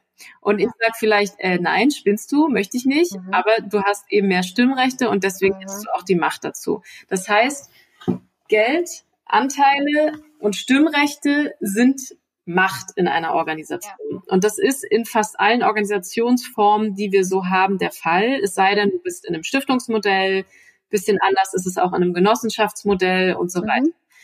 Was jetzt das Verantwortungseigentum versucht, ist ähm, zu sagen, wir trennen die Stimmrechte von ähm, den Menschen, die Shares halten oder die Geld in diese Organisation gelegt haben oder die auch gegründet haben und legen diese Stimmrechte zu den Mitarbeitenden. Mhm. Weil es keine Rechtsform gibt, die das in Deutschland zurzeit ermöglicht, gibt es eine Krücke zurzeit nur. Mhm. Diese Krücke ist verwalterisch unfassbar aufwendig und hat mhm. uns auch jetzt über ein Jahr äh, Arbeit ja. gekostet und äh, viele Anwälte und Notare, um das alles umzusetzen. Wenn man es genug will, dann, dann kriegt man das irgendwie hin, aber es ist eigentlich also du kannst halt einfach, machst einen Termin beim Notar und gründest eine GmbH und dann lest mhm. rattert er dir so ein paar äh, Seiten lang Sachen vor, du unterschreibst und gehst nach Hause und hast eine GmbH gegründet. Ja. Im, Gegensatz dazu haben wir jetzt fast ein Jahr gebraucht, um das zu machen. Ähm, und es funktioniert so, dass neben der GmbH, es wird eine GmbH gegründet, ganz klassisch, und in unserem Fall wird eine Mitarbeitenden GBR gegründet. In dieser mhm. GBR liegen 99 Prozent der Stimmrechte und alle mhm. Mitarbeitenden, die bei uns mehr als 20 Stunden festangestellt arbeiten, sind mhm. in dieser GBR drin oder haben Anrecht, mhm. in dieser GBR zu sein. Das heißt, mit diesen Stimmrechten, mit diesen 99 Prozent Stimmrechten haben die eben auch die Macht darüber zu entscheiden, wohin ähm, geben wir, also worin investieren wir, ähm, mhm dann kann man da noch gewisse andere Dinge regeln. Da gehe ich gleich nochmal drauf ein. Die sind dann sehr mhm. individuell. Aber das ist erstmal der wichtigste Teil. Der mhm. zweite wichtige Teil ist das ein Prozent Stimmrecht bei einer externen, bei einem externen Kontrollgesellschafter liegt. Und das ist in unserem mhm. eine Stiftung. Ähm, die haben ein Prozent und das ist so eine Art Veto-Share. Also wir nennen das so, weil es im Endeffekt nur darum geht, dass die ein Veto einlegen, wenn wir ähm, einerseits Gewinne ausschütten würden. Das will man unterbinden, dass Gewinne an Eigentümer und Gesellschafterinnen ausgeschüttet wird und die jetzt irgendwie sich damit einen, einen faulen Lenz machen, sage ich mal, ja, ja. sehr bereichern, die Mitarbeitenden davon aber im Endeffekt nichts abbekommen. Ähm, sondern man möchte gerne, dass das Geld in der Firma bleibt und reinvestiert wird. Das heißt nicht, ja dass ich nicht zu Geld komme als Gründerin. Und das heißt auch mhm. nicht, also da sage ich gleich noch mal was dazu, weil dann haben mhm. wir gleich Angst, oh Gott, das ist so eine Art von altruistisches ja, ja. Äh, Wohltäter-Ding für die totalen Oberhippies. Das ist es nicht, ja. Mhm. Ähm, aber genau, die sind dafür da, dass wir nicht verkauft werden können. Also die legen Veto ein, wenn wir verkauft werden oder wenn wir jetzt sagen, wir wollen uns Gewinne ausschütten. So, und dadurch hüten sie und deswegen kommt dieser, dieser Begriff Purpose da auch irgendwie so ein bisschen her, äh, weil die, mhm. es gibt natürlich, die sagen dazu Purpose Company oder, oder, mhm. oder Purpose, ähm, Eigentum und es gibt mhm. welche, die sagen Verantwortungseigentum. Mhm. Im Englischen sagt man eigentlich Steward Ownership. Das ist eigentlich noch das bessere Wort, ehrlicherweise, dafür, als ja. Verantwortung zu nehmen. Da sage ich aber gleich noch was zu. Ähm, auch Investoren und Investorinnen haben bei uns, die haben Shares aber die haben sowas wie ein Darlehen. Also man kann auch Shares anlegen als Nachrangdarlehen zum Beispiel oder es gibt ein paar verschiedene Formen von Darlehen. Mhm. Äh, andere Formen von Anlagen, die du machen kannst, wo Zinsen drauf liegen, Zinsen, die zum Beispiel auch an Umsatz oder Ge also Gewinn im Sinne von, wir machen ja Gewinn, nur dass wir den reinvestieren, ne? den müssen wir mhm. auch steuern. Ähm, daran kannst du das ja binden, so dass eine, mhm. ein Risikokapital durchaus lukrativ sein kann. Und mhm. wir haben mit Neue Narrative eben auch eine Funding-Runde gedreht und haben InvestorInnen gewinnen können und auch am Ende letztendlich sogar mehr, als wir eigentlich erstmal wollten, mhm. was ähm, total ja. positiv ist. Und deswegen möchte ich da allen auch gerne Mut machen, die sagen oder, oder die denken, oh ja, aber wenn du dann so eine Art von Zebra Startup, also eins, was sozial und ökologisch sich in irgendeiner Form engagiert und sehr purpose-orientiert ist, da kriegst du irgendwie keine Kohle. Das stimmt mhm. nicht. Also können wir nicht bestätigen. Mhm. Und das so, obwohl sogar eine Gründerin mit im Team ist. Äh, wir wissen ja auch alle, dass die Startups, die Frauen gegründet werden, deutlich weniger Geld bekommen als die von Männern. Mhm. Vielleicht habe ich den Vorteil, dass ich das mit zwei Männern zusammen gemacht habe. Ja. Aber auch wir gehören mit unserer Art von ähm, äh, sagen wir mal, Gründungsteam-Mix äh, zu den zehn mhm. Prozent mhm. nur, die ja. äh, äh, wo, wo gemischte Teams gründen. Ne? Ja. Das sind nur ähm, also es ist noch die, die Zahl von Gründerinnen, reinen Frauenteams ist nochmal deutlich geringer. Okay, aber das ist ein anderes Thema. Ähm, ein anderes wichtiges Thema. Das aber ist ein wichtiges Thema, aber ja. ein anderes Thema. Ja, genau. Ja. Also das kann man alles machen. Ähm, und dann nochmal, warum heißt das Verantwortungseigentum? Das hat so ein bisschen damit zu tun, dass du ja mh, hm, jetzt hast du Geldeigentum sozusagen. Ne? Mhm. Also ich besitze Geld an der Organisation und warum ist es eigentlich schlecht? Jetzt kann man ja mhm. auch sagen, wenn ich ein total äh, ehrlicher und authentischer Mensch bin, dann würde ich immer auch als GmbH-Eigentümer, und das tun auch total viele, deswegen dürfen sie das auch gerne bleiben, wenn sie wollen, mhm. ähm, machen ganz viele, dass sie sich eben nicht so viel ausschütten, dass sie sehr viel in die Organisation raus wieder reingeben, dass sie viel den Mitarbeitenden in irgendeiner Form zur Verfügung stellen, dass sie mit den Mitarbeitenden gemeinsam überlegen. Aber es gibt eben keine Garantie dafür. Mhm. Jeder Gesellschafter und Gesellschafterin und auch ich habe damit erstmal mich auseinandersetzen müssen, mhm. hat erstmal schon auch so einen Gedanken von, boah, ich butter jetzt hier richtig ordentlich Zeit und auch mhm. und so weiter rein. Mhm. Ich will da auch ehrlicherweise irgendwie was zurückbekommen. Und ja, man mhm. freut sich auch, wenn einmal im Jahr eine Gewinnausschüttung kommt und man denkt, okay, ja. cool, ich habe jetzt nochmal so eine Art verspätetes Weihnachtsgeld bekommen oder so. Ja. ja? Ähm, das, was aber trotzdem, also was man ja dennoch machen kann, ist, du kannst einerseits ja auch deinen Invest in einem guten Gehalt wieder mhm. rausbekommen. Also kannst du auch einfach sagen, okay, die Gewinne bleiben drin. Das heißt, das Geld ist ja trotzdem da. Wenn du jetzt eine Million Umsatz gemacht hast oder auch eine Million Gewinn gemacht hast, mhm. dann kann dieser Gewinn ja trotzdem auch dir zugutekommen, weil du zahlst dir dann einfach ein gutes Gehalt aus. Das muss ungefähr so auch einigermaßen marktüblich sein, aber das ist jetzt definitiv nicht so, dass du da irgendwie ähm, arm nach Hause gehen würdest. Das ist das eine. Und dann kannst du es auch so machen, dass du natürlich genauso als Gründer und Gründerin, und so haben auch wir das gemacht, und ich weiß auch von anderen, dass sie da eine Lösung für sich gefunden haben, die sich fair anfühlt, weil natürlich haben wir deutlich mehr investiert an Zeit, an Energie, an äh, auch zum Teil eben Geld, auf das wir jetzt mhm. verzichtet haben und so weiter. Mhm. Und wir haben uns sozusagen einen virtuellen Gründerinnen und Gründer-Share eingelegt, der genauso wie dieses Darlehen im Grunde genommen funktioniert. Das mhm. haben wir im Team gemeinsam besprochen. Wer hat wie viel investiert? Wie viel könnte das wert sein? Ah, fühlt sich fair an? Nee, fühlt sich nicht fair an? Nee, du hast mehr, du hast weniger. Da diskutiert man ein bisschen rum. Ähm, und es ist nicht immer, also über Geld reden ist immer was, was man, mhm. was wenige bisher schon gemacht haben. Deswegen sollte man sich dann darin üben. Und es funktioniert aber total gut. Also wenn man da mal sich ein bisschen mit auseinandergesetzt hat, dann kann ja. das total gut funktionieren. Das heißt, auch wir werden alle, wenn wir die Organisation irgendwann mal verlassen, und das ist ja auch ein Unterschied, wir können dann nicht noch jahrelang Gesellschafter bleiben und immer an der Gewinnausschüttung partizipieren, mhm. wie das Konzept ja heute ist, dass du mal Startup mhm. gegründet hast, dann oft noch so einen kleinen Share-Anteil hast mhm. und eben noch zehn Jahre später jedes Jahr Geld aufs Konto bekommst, obwohl du wirklich rein gar nichts mehr für die mhm. Organisation tust. Das, auch das wird mit diesem Konstrukt verhindert, weil das im Grunde genommen ja den, also den Geldfluss und die Eigentumsverhältnisse total verzerrt. Und das, was jetzt eben getrennt wird dadurch, ist das Eigentum an Geld wird zu Eigentum an Verantwortung durch die Stimmrechte. Die Mitarbeitenden tragen die Verantwortung in der Organisation und besitzen sozusagen also haben eben Eigentum an der Verantwortung, weil sie die mhm. haben und über die Geschicke der Organisation mitbestimmen. Mhm. Da kann man sich dann überlegen, was für Regeln sollen da herrschen, wie wollen wir da entscheiden, wie viel Macht haben die, dürfen die zum Beispiel auch den Geschäftsführer, der in so einer GmbH heute noch ganz ja. klassisch, ein, also der muss eingesetzt sein, der ja. ist rechtlich haftbar. Mhm. ähm, der kann auch theoretisch, wenn man das nicht in irgendeiner Form in einer Policy oder so in, im Vertrag irgendwie regelt, schalten und walten, wie er will. Wir haben da zum mhm. Beispiel festgelegt, dass bei uns Selbstorganisationen äh, besteht und auch bestehen soll. Also auch wenn mhm. ein äh, Geschäftsführer äh, mal eingesetzt wird, auch der muss das Organisationsprinzip beibehalten. Das könnte der nicht mhm. ändern. Das ist ganz interessant. Mhm. Da, okay. sollte man dann schon genau hingucken, ja. wenn so eine Rechtsform jetzt als Gesetzesentwurf geprüft wird. Ja. Das ist das, was jetzt gerade passiert. Es gibt okay. Stiftung Verantwortungseigentum.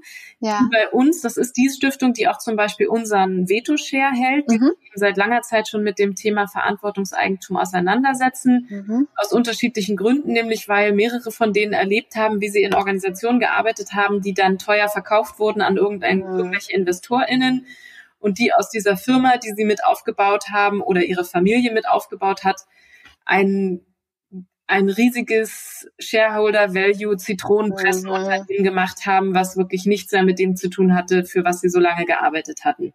Ja.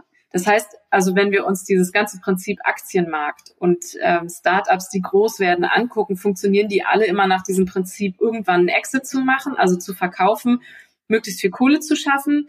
Und dann ist immer die Frage, okay, jetzt habe ich so ein Team aufgebaut und ich verkaufe ja meine Mitarbeitenden mit. Also das muss mhm. auch klar sein. Ja was, ja. was mache ich denn eigentlich, was passiert denn mit denen? Dann, okay, ja. manche werden kündigen, manche werden bleiben.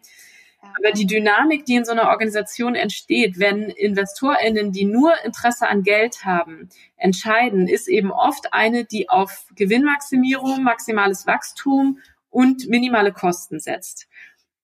Und diese Gemengelage führt meiner Meinung nach nicht immer zu verantwortungsbewussten oder mhm. vielleicht auch eher selten zu verantwortungsbewussten mhm. Unternehmen, und das im Sinne von, was tun wir eigentlich der Umwelt, aber eben auch den Menschen mhm. an, mit denen wir arbeiten, für die mhm. wir arbeiten, aber auch die für uns arbeiten.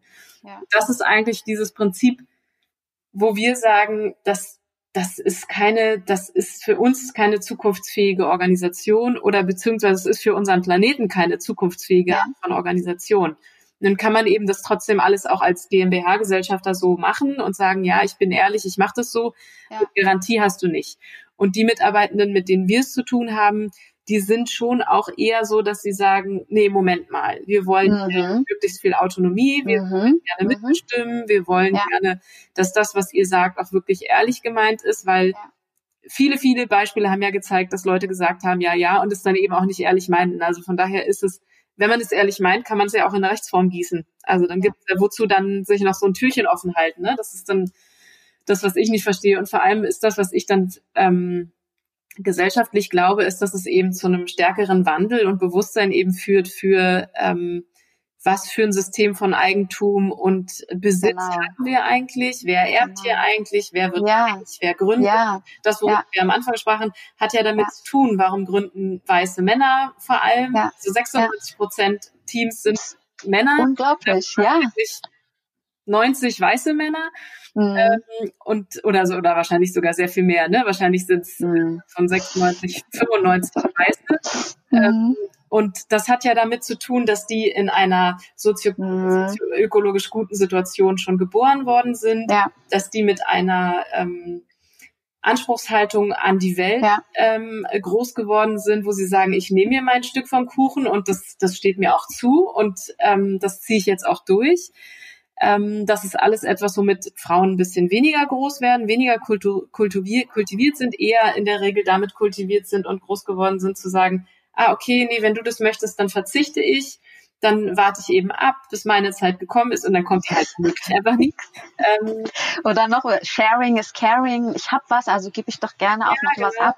Und das ja. ist eben das Prinzip auch. Ähm, Männer, das ist, ist, ist ganz schön, ein schönes Zitat, was wir neulich gefunden haben, Männer geben Männern Geld. Ja, also im, im, im mhm. Venture Capital System warum kriegen Frauen-Startups so wenig Geld, obwohl sie bewiesenermaßen durch mehrere Studien ähm, aus diesem Geld, was sie haben, immer mehr Umsatz machen, fast doppelt mhm. so viel Umsatz. Also Frauen-Startups sind in der Regel do fast doppelt so umsatzstark und auch langfristig erfolgreicher als Startups, die Männer führen.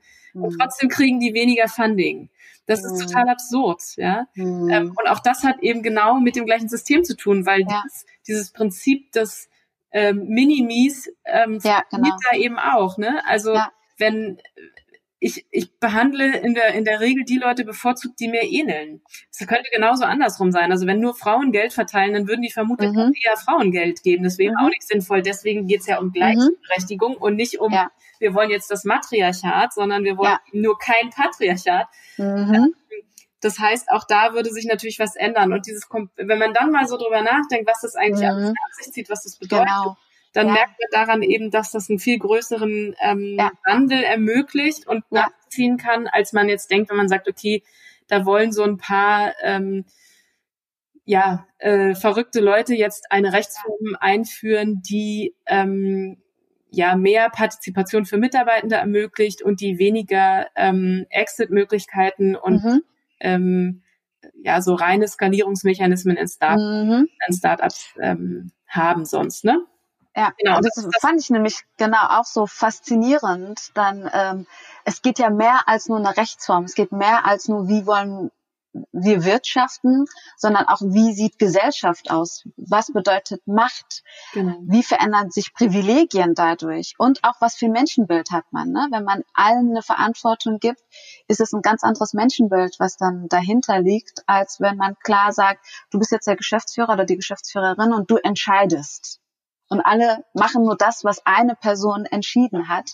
Das ist für mich ein Wandel an Gesellschaft, das ähm, ich auch in letzter Zeit so beobachte an Bücher, die gerade so rauskommen, wenn ich sehe von Verena Pauster Das neue Land. Das ist ja ähnlich so vom, vom Geiste her.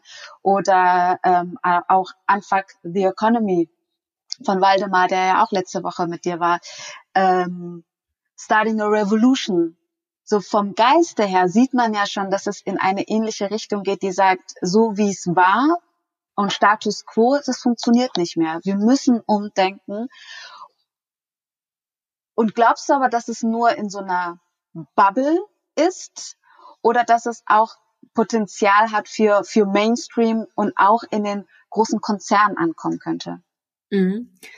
Ja, glaube ich auf jeden Fall. Also das eine, was da ja jetzt gerade passiert, ist, dass die ähm, Stiftung Verantwortungseigentum einen Vorschlag für eine GmbH, eine VE, also Verantwortungseigentums GmbH eingereicht hat, die auch im Justizministerium gerade geprüft wird und deswegen, weil es eben eine Gesetzesänderung bedeutet oder Erweiterung bedeutet, mhm. weil es soll nicht die GmbH abgeschafft werden, es soll nur eine weitere Form ermöglicht werden.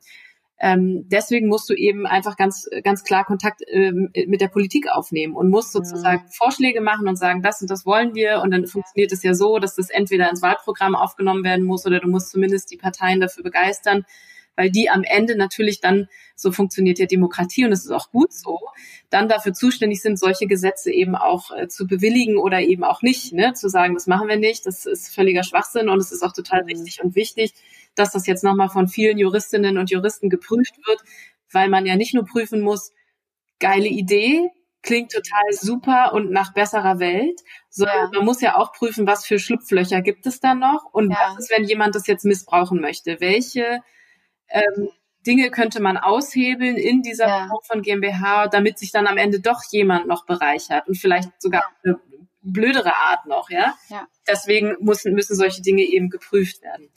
Ähm, und wenn man sich dann anguckt, gibt es das nur in Deutschland oder sind wir da jetzt gerade so eine komische mhm. ähm, kleine Laune, sag ich mal? Ne? Mhm. Mhm. Das ist nicht so, weil es in vielen Organisationen einerseits schon in Deutschland durch solche komischen Stiftungsvehikel geregelt wird. Mhm. Bosch zum mhm. Beispiel, ähm, Zeiss, also es gibt einige mhm. sehr, sehr große Organisationen, die das machen. Äh, ZF, äh, Friedrichshafen zum Beispiel gehört auch dazu und so weiter. Mhm die ähm, im Grunde genommen oft zu familiengeführte Organisationen mhm. waren, die eben gerne den Kern der Organisation bewahren möchten und eben nicht möchten, dass die Organisation irgendwann mal von einem riesigen anderen Unternehmen aufgekauft wird und dann das Ding zerstückelt oder also damit macht, was es will, weil die äh, oft die Verantwortung der Eigentümer und Eigentümerinnen gegenüber den Mitarbeitenden ähm, da eine relativ große ist. Und in beispielsweise Dänemark gibt es ein äh, eine Rechtsform, die mit einem Stiftungsmodell, das kenne ich nicht ganz genau, das könnte man aber, kann man auch nachlesen, ähm, die mit einem Stiftungsmodell arbeiten. Und da gibt es ganze Konzerne, die im Verantwortungseigentum geführt werden. Das mm. ist keine ähm, okay. Illusion oder keine Idee nur für klitzekleine Startups, die jetzt irgendwie ja. sagen, okay, wir zementieren jetzt unsere, unsere nachhaltige Art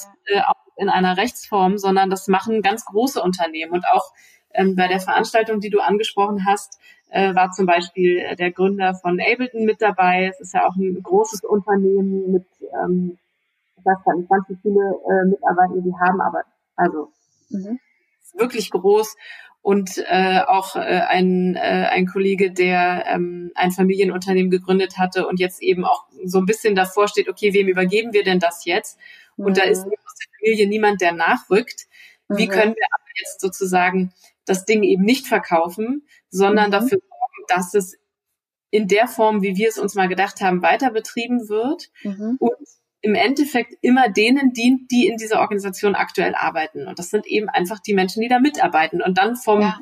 vom letztendlich vom Gründer, vom Geschäftsführer bis eben zu der Person, die die Kartons faltet am Ende. Ne? Ja. Genau und eben nicht nur den zwei oder drei Leuten, die irgendwann mal aus einem anderen Land heraus vielleicht irgendwie Geld reingeworfen haben. Ja. Ne? Und die eigentlich auch die Menschen in der Organisation ja nicht interessieren. Die interessiert das, die interessiert, was bei rauskommt und das ist Geld. Mhm. Mhm. Vielleicht noch mal ganz kurz, was glaubst du denn? Klappt das jetzt mit äh, der neuen Gesetzesanpassung oder ähm, Änderung für den für die Rechtsform Verantwortungseigentum? Also spannend war erstmal, dass ja von, von allen ähm, großen Parteien Vertreter mhm. und Vertreter da waren, die sich mit dem Thema mhm. auseinandersetzen und das durchaus ja. ernst nehmen. Ja. Ähm, das fand ich erstmal total spannend, dass es eben nicht mehr nur diese Bühne von den kleinen Startups wie Ecosia, Einhorn, Neue Narrative, ja. Äh, ja. Wild Plastic, äh, Recap und so weiter hat.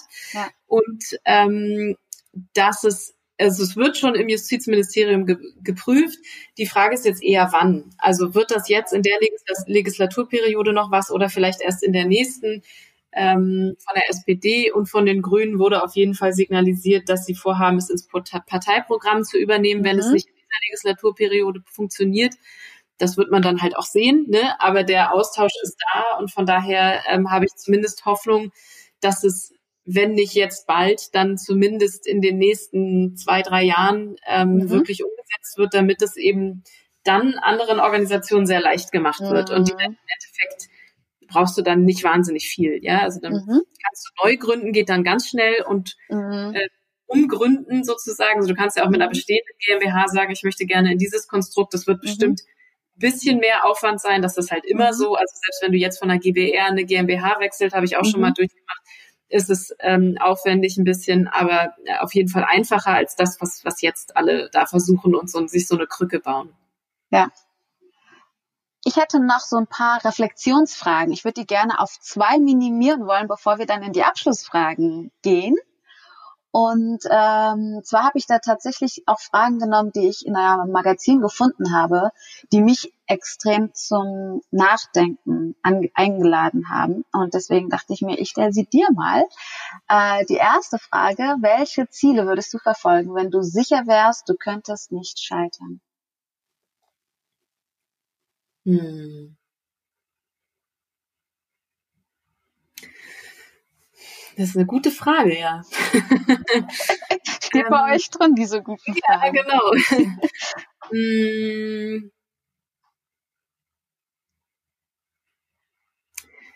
Ja, also ich glaube, ich würde definitiv natürlich noch mehr Risiken eingehen. Ne? Wenn ich wüsste, ich könnte nicht scheitern, das ist ja, ja. Äh, nahezu paradiesisch. Das heißt, ich ja. würde ähm, vermutlich ein paar Ideen, äh, die ich jetzt so habe, von denen ich jetzt so denke, na, ob das jetzt so eine gute Idee ist, ob das nicht schiefgehen könnte, äh, kann ja dann nicht schiefgehen. Also würde ich sie verfolgen und es könnten Produkte sein, die ich bei neue Narrative entwickeln möchte, von denen ich glaube, dass die Sinn machen würden. Ähm, ich würde, glaube ich, auch ein bisschen waghalsigere Businessmodelle nochmal fahren, wo man mhm. jetzt erstmal denken würde, hm, ist irgendwie, verspricht einem jetzt nicht sofort den Umsatz, den wir bräuchten, um das dann auch wirklich mhm. gleich zu verfolgen. Das können wir uns erst später irgendwann leisten, wenn wir ein bisschen mehr Puffer aufgebaut haben. Mhm. Ähm, da würde ich auf jeden Fall Sachen umsetzen und ich bin jetzt so unkonkret, weil ich sie zum Teil wirklich auch noch gar nicht benennen kann. Also das äh, muss ich mir jetzt verzeihen. Ähm, ansonsten würde ich, glaube ich, auch so Dinge wie ähm, ich habe schon noch einen starken Wunsch, dass sich, das finde ich interessant, ist interessant, in was für Communities man sich bewegt. Mhm. Menschen, die sich noch nicht so viel mit ähm, Gleichberechtigung auseinandersetzen, die sich noch nicht so viel mit Feminismus beschäftigen oder auch ja. egal mit jedweder Diskriminierungsform oder Antidiskriminierung auseinandersetzen, da mehr auf die Tube zu drücken und zu sagen, mhm. okay, ähm, es ist in, also und das betrifft natürlich kleine wie große Organisationen. Das ist ehrlicherweise mhm. gar nicht so ein, so ein großer Unterschied. Zum Teil ist es in kleinen Organisationen sogar schlimmer als in großen, weil die müssen noch mhm. keinen Gleichstellungsbeauftragten oder Beauftragte mhm. haben. Die haben keinen ähm, Betriebsrat, an den man sich wenden kann ja. und so weiter.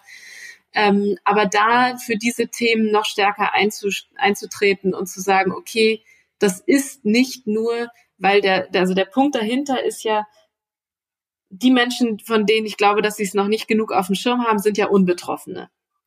Das ja. heißt, die haben ja kein Problem. Die sehen ja. deswegen auch das Problem nicht.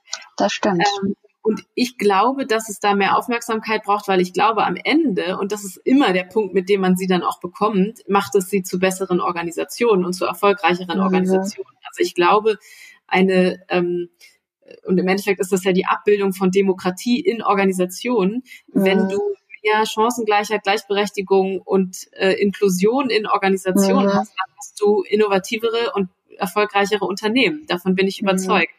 Und ähm, da mehr mit für diese Themen noch rauszugehen und zu sagen, okay, das ist jetzt hier nicht irgendwie nur so eine witzige, witzige Idee von ein paar frustrierten Menschen, ähm, sondern das ist ein ernstzunehmendes strukturelles Thema und äh, durch das sich damit nicht auseinandersetzen, verfestigt ihr es halt nur. Also ihr seid ja Teil des Problems, auch wenn ihr das nicht unbedingt wahrnehmt oder glaubt, weil ihr macht ja nichts. Nein, aber das Nichtmachen ist ja genau der Punkt. Es ja. ist so wie nicht wählen gehen immer das Wählen für die falsche Partei ja. ist. Ne? Ja.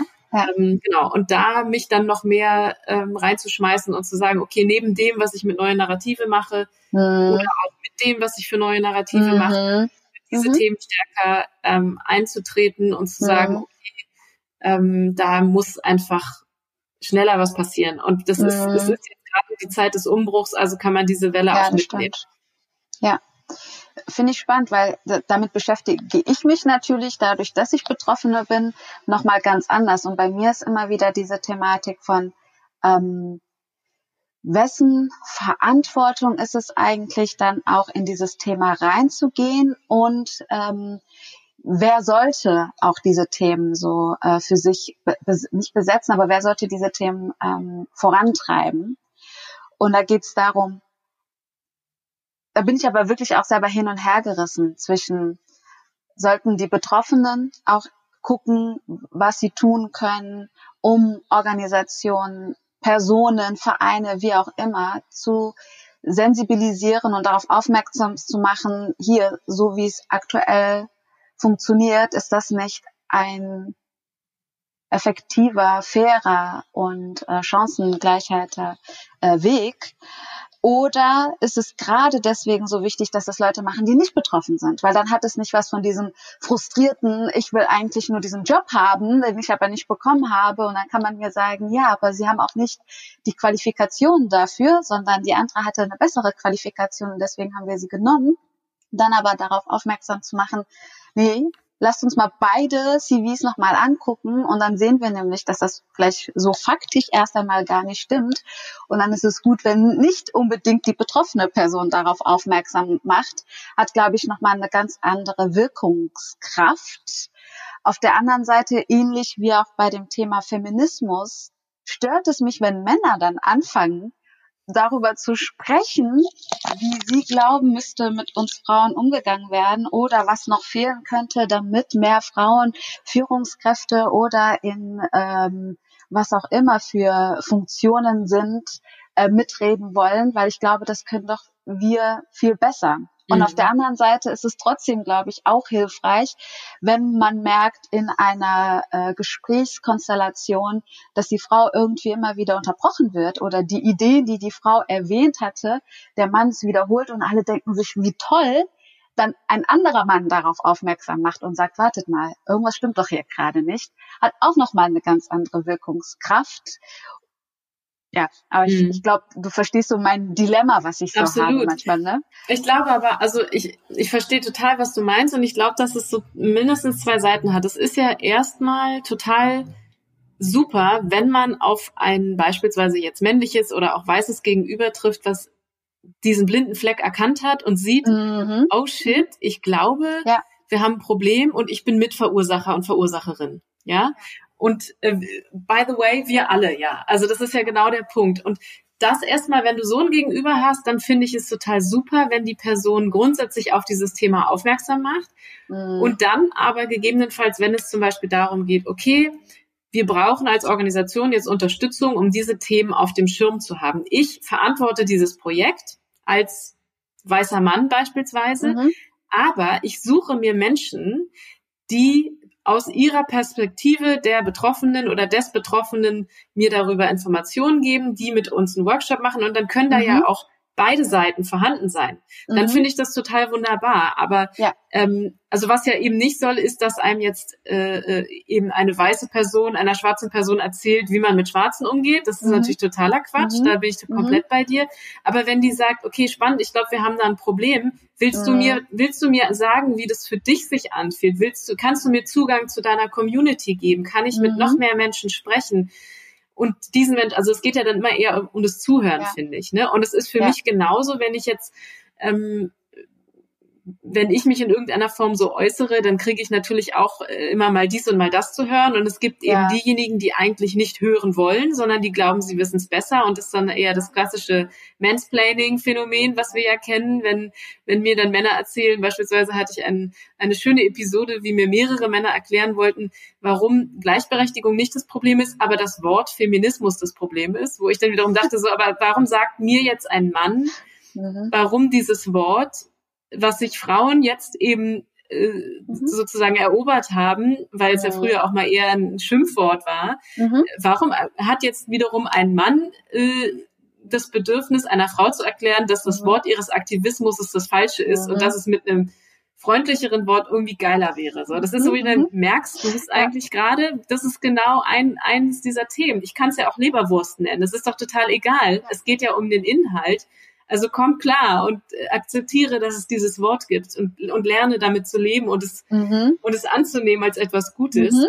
Ähm, das gibt die, mit denen ist es dann schwierig, ne, da zu sagen, ja. okay, wenn die jetzt in die Organisation gehen würden und sagen, Leute, ich erkläre euch jetzt, was äh, Gleichberechtigung und Feminismus ja. bedeutet, dann würde ich auch sagen, ja. oh, oh, oh, der sollte, sollte mal ein paar Frauen einladen und die sprechen hören. Und zwar auch Frauen, die sich mit den Themen beschäftigen und nicht, äh, ich sage jetzt mhm. mal, ähm, seine Tante, die sich noch nie mit dem Thema beschäftigt hat und mhm. womöglich genauso sozialisiert ist wie er und deswegen das Thema nicht mhm. in seiner Reichweite oder in seiner Konsequenz erfasst, weil sie selber so stark in ihrer äh, klassischen Genderrolle drinsteckt, mhm. dass sie es selbst nicht merkt. Also das ist ja auch das Phänomen, das man dann manchmal hat, dass man denkt, aber das hat jetzt eine Frau gesagt. So, ja, natürlich, auch Frauen, äh, gibt, gibt genug Frauen, die sich mit dieser Thematik nicht beschäftigt haben und die ähm, da nicht so sehr viel anders sind als der ein oder andere Mann, der ja. sich dann äh, äußert zu solchen Themen. Ne? Ja, aber ich glaube immer diese Bereitschaft, okay, da ist ein Punkt, ich mhm. sehe den, ich höre erstmal mhm. zu und frage diejenigen, mhm. die betroffen sind. Mhm. Und dann ja. kann ich mich ja. natürlich mit mehr Wissen auch dafür einsetzen, aber würde immer noch den Weg frei machen und den Raum geben, ja. dass das Aussprechen eigentlich anderen Menschen zusteht. Das passt optimal zu meiner zweiten Reflexionsfrage. Und zwar ist es nämlich, denkst du, unsere Welt wäre besser, wenn wir Menschen kleinere Egos hätten? Definitiv. Ja. Definitiv. Also wir haben ja eine ganze Ausgabe zum Thema Ego gemacht mhm. und es gibt ja mindestens zwei Betrachtungsweisen. Und die eine ist, dass ein Ego ganz neutral betrachtet ja erstmal etwas Positives ist, ne? Also oder beziehungsweise auch nichts Negatives ist. Jeder mhm. hat ein Ego und es ist auch gut, dass wir eins haben. Das hat auch was mit Selbstwert zu tun und wer wir eigentlich sind und dass wir nicht im kompletten Altruismus uns aufgeben und also so Selbstaufgabe betreiben. Das sollte man nicht tun. Das ist total ungesund. Und genauso sollte man aber auch nicht auf der Seite vom Pferd fallen, wo man ähm, möglichst nur was für sich tut und alles andere außer Acht lässt. Und das, was wir natürlich sehr provokativ mit Ego meinen, wir haben ja auf den Titel geschrieben für eine egofreie Wirtschaft, ja. ist eben dieses Verhalten von mir am meisten. Und damit ist gemeint Macht, Geld und alles, was man eben auch versteht, wenn man, wenn man das, glaube ich, hört, was ich gerade gesagt habe, nämlich ein recht rücksichtsloses Verhalten, was nur zur persönlichen Bereicherung beiträgt mhm. oder hauptsächlich zur persönlichen Bereicherung beiträgt. Mhm. Und wir alle tun das, glaube ich, manchmal, ohne es zu merken. Ja. Und merken es dann manchmal erst später. Also ich, es gibt Entscheidungen oder Situationen auch in Meetings, wo ich dann auch mich schon mal ertappt und dachte, ist das gerade Ego, dass ich jetzt nochmal meinen Senf ja. dazugeben muss? Mhm. Bringt mhm. es die Diskussion gerade voran? Mhm. Oder mhm. sage ich das jetzt nur, weil ich nochmal gehört werden will, weil ich mhm. irgendwie Raum einnehmen will in diesem Meeting gerade? Und ja, ist mir schon passiert. Das heißt, mhm. das ist auch erstmal menschlich und das ist auch manchmal ja hat es ja auch Gründe, warum Leute glauben, sie müssten jetzt gehört werden, auch wenn sie sowieso die ganze Zeit die lautesten sind und die, die am meisten reden. Will ich gar nicht erstmal so wahnsinnig stark bewerten. Aber man sollte sich, glaube ich, immer Gedanken darüber machen, was hat es für Auswirkungen auf mein Umfeld und was bedeutet es dann? Und geht es mir dann am Ende eigentlich um die Sache noch? Oder mhm. tue ich Dinge und manipuliere ich womöglich auch Menschen und, ähm, und Entscheidungen, damit sie meinem persönlichen mhm. Vorankommen ähm, zugutekommen und nicht der Organisation, der Gesellschaft, der Familie, den Menschen, mit denen ich arbeite, dem Team. Ähm, und das halte ich für eine sehr verbreitete, leider eine sehr verbreitete Art und Weise und auch für eine sehr, sehr schädliche. Also ich glaube, dass das in keinerlei Kontext gut ist, wenn Menschen ähm, nur auf ihre persönliche Bereicherung achten und Wert legen. Mhm. Und es gibt ähm, viele Organisationen, also all diese Skandale, die es gibt, die sind ähm, haben meines Erachtens sehr viel mit Ego zu tun. Manche, ja. manche Präsidenten von ganzen Ländern haben ein sehr großes Ego-Problem. ja, also Ego ist, ist glaube ich, es ist ja, geht ja dann auch, kann ja dann in so einer Richtung schon Richtung Narzissmus kippen ja, oder also ne, so in Richtung, Richtung mhm. so ein psychopathisches Wesen mhm. zu entwickeln. Ähm, das ist ja auch einfach dann in manchen Machtpositionen sehr gefährlich. Mhm. Ähm, und äh, ich glaube, mhm. deswegen ist Ego etwas, worüber wir mal nachdenken sollten. Und das hat schon mhm. Also das ist für jeden gut und für jede gut. Und ich finde eben, dass es besonders Menschen, die in Machtpositionen sind, also jede ja. Führungskraft, jede Führungskraft, auch ich in meiner selbstorganisierten Organisation, wo ich wirklich ja. noch verhältnismäßig wenig führe, ja. ähm, sollte mich tunlichst mit meinem Ego beschäftigen und zwar regelmäßig. Ja. Ich das dann tue, indem ich mit Menschen rede, die, die ich bitte, mich mal zu spiegeln, indem ich meine Kollegen darum bitte, indem ich äh, mich mal auf mein Meditationskissen Kissen setze und mich frage, was brauche ich eigentlich und welche Bedürfnisse sind vielleicht unbefriedigt bei mir, weswegen ich mhm. in manchen Situationen so und so reagiere. Mhm. Das ist, glaube ich, eine Übung, die für alle gut sind. Und für Menschen in mhm. Machtpositionen halte ich sie einfach für, ähm, es ist für mich ein Teil von Selbstverantwortung, das zu tun. Mhm. Vor allem glaube ich, dass es schon eine Zeit gab, wo auch ähm, gerade so ein Persönlichkeitsbild von viel Ego, ähm, auch so ein bisschen das Narzisstische sogar bevorzugt gesehen äh, wurde in bestimmten äh, Funktionen, gerade wenn es um Führungskräfte gehen, ging oder andere Machtpositionen. Und das verändert sich ja Gott sei Dank auch schon. Das heißt auch, dass es was mit, mit, was, mit was Positivem behaftet war, ein mhm. großes Ego zu haben ähm, und gar nicht auch die Kehrseite davon so wahrgenommen wurde, wie sie, glaube ich, schon heute wahrgenommen wird. Also das äh, kann man sich ja nur mal durch, äh, durch irgendwelche Streaming-Dienste oder so klicken, welche mhm. Helden Männergeschichten werden denn erzählt, weil es werden ja immer noch hauptsächlich männliche Heldengeschichten erzählt. Mhm. Wer ist denn da der Held? Ist es derjenige, der, mhm. natürlich gibt es ja diese, diese Superhelden, die für das Gute kämpfen. Ja. Ähm, von denen hat auch der ein oder andere ein Ego-Problem mit Sicherheit, ja.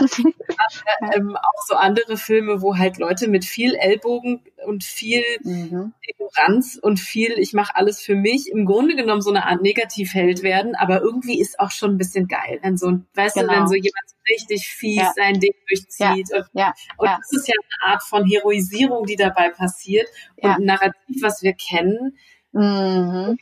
Wo, wir, eben genau, wo genau dieser Effekt passiert, das ist mhm. irgendwie also die Leute sind halt erfolgreich und dann wird eben nicht so sehr darauf geachtet, wie kommt der zum Erfolg oder sie, sondern einfach nur geil, reich am Ende. Ja. Und dann ja, sollten genau. wir die Frage stellen, ist das das, worum es geht, wenn wir ja. auf die Welt, ne? Also. Ja, genau. Genau, auch de, überhaupt die Definition von Erfolg, ne? Das ist ja auch nochmal, ist es nur viel Geld, ein tolles Auto, ein Riesenhaus oder ist Erfolg etwas, was innen passiert und gar nicht im Außen zu finden ist? Mhm. Ähm, ja, aber ich guck gerade, ich habe jetzt irgendwie die Uhr gesehen ja. und dachte mir, okay, ähm, ich fange mal mit meinen Abschlussfragen an. Gerne. Äh, die erste ist, äh, wie stellst du dir die Arbeitswelt in zehn Jahren vor und wie würdest du sie dir wünschen? Also, ich stelle sie mir auf jeden Fall ähm, so vor, dass es deutlich mehr ähm, kleinere Organisationen gibt. Also ich kann mir vorstellen, dass wenn ich von den großen mal anfange, die ich ja auch viel begleitet habe, dass sich da ja. eher auf den Weg machen, sich kleiner ähm, zu schrumpfen, äh, die dann in, mit mehr Autonomie und Selbstorganisation ähm, beweglicher arbeiten können und mehr den Bedürfnissen ihrer Mitarbeitenden entsprechend ähm, flexiblere Arbeitszeitmodelle vielleicht auch fahren können. Ich glaube, dass das auch ermöglicht, dass mehr Menschen überhaupt einen Zugang zu solchen Jobs dann ermöglicht wird. Mhm. Ich, wenn ich es jetzt, und ich bin ja Optimistin, wenn ich mir das optimistisch vorstelle, dann sehe ich auch ähm, zehn Jahre. Also es glaubt, es, es braucht noch 100 Jahre ungefähr. Albright Stiftung ist ja gerade rausgekommen, das bis stimmt. es Parität gibt zwischen den Geschlechtern. Ja. Deswegen bin ich mal nicht ganz so optimistisch. Ja. Aber ich würde mir wünschen, dass es ein paar wirklich große, die eben viel Aufmerksamkeit ziehen, große Organisationen, 50 Prozent äh, mhm. ihrer Führungskräfte weiblich sind und ähm, eben auch gerne nicht nur weiß, sondern in sehr viel mhm. unterschiedlichen und auch gerne äh, Menschen mit Schwerbehinderung oder mhm. oder also, mhm. mhm. Menschen in Führungspositionen sind, weil das macht andere Organisationen. Das ist ja also ich hunderttausendprozentig macht es eine ja. andere Organisation aus. Ja. Das würde ich mir wünschen, dass es davon schon so ein paar ähm, mhm. Highlights gibt, wo man sagen kann, mhm. hey, krass, okay, was haben die eigentlich geschafft und ja. verrückt erfolgreich sind die oder was haben die verändert, äh, hätte man ja nie gedacht. Über die hat Neue Narrative ja damals noch ein äh, Kinski meets McKinsey Artikel mhm. geschrieben, mhm. und jetzt schaut es euch an. Würde ich mir mhm. sehr wünschen. Ich würde mir auch mhm. wünschen, ähm, dass mehr große Organisationen, weil das ist ein Hebel, der sehr stark in der Wirtschaft und natürlich auch in der Politik, aber sehr stark in der Wirtschaft liegt, dass sehr große Organisationen, zum Beispiel würde ich mir wünschen, dass ein Fair Fashion Unternehmen zu ja. einem rein nachhaltigen Modelabel ja. geworden ist, aber ja. in der Massenindustrie, ja. Ja. Ja. Ähm, und dann irgendwelche Kreislaufsysteme entwickelt hat, um ja. Mode wieder anzunehmen, weniger nach Kollektionen, die jeden Winter mhm. und immer ständig wechseln, weniger mhm überhaupt weniger Mode machen vielleicht auch, mhm. die vielleicht mit einem anderen Incentivierungsgeldsystem dahinter, dass es sich trotzdem Menschen leisten können, die eben nicht viel Geld haben mhm. und so weiter. Ähm, das wünsche ich mir. Und ich wünsche mir, dass mehr ähm, Jetzt zum Beispiel wünsche ich mir natürlich auch, dass es dann Verantwortungseigentum gibt. Ja. ja. Aber dauert hoffentlich nicht zehn Jahre. Und das ist aber entsprechend also schon so einen stärkeren Paradigmenwechsel dahin geht, dass mhm. es also dass, dass wir eben eher auf die Idee kommen zu sagen, okay, vielleicht ist dieses, weil das ist ja auch ein Prinzip, was Ego ein bisschen verhindert, ganz bewusst. Ja. Ähm, ja.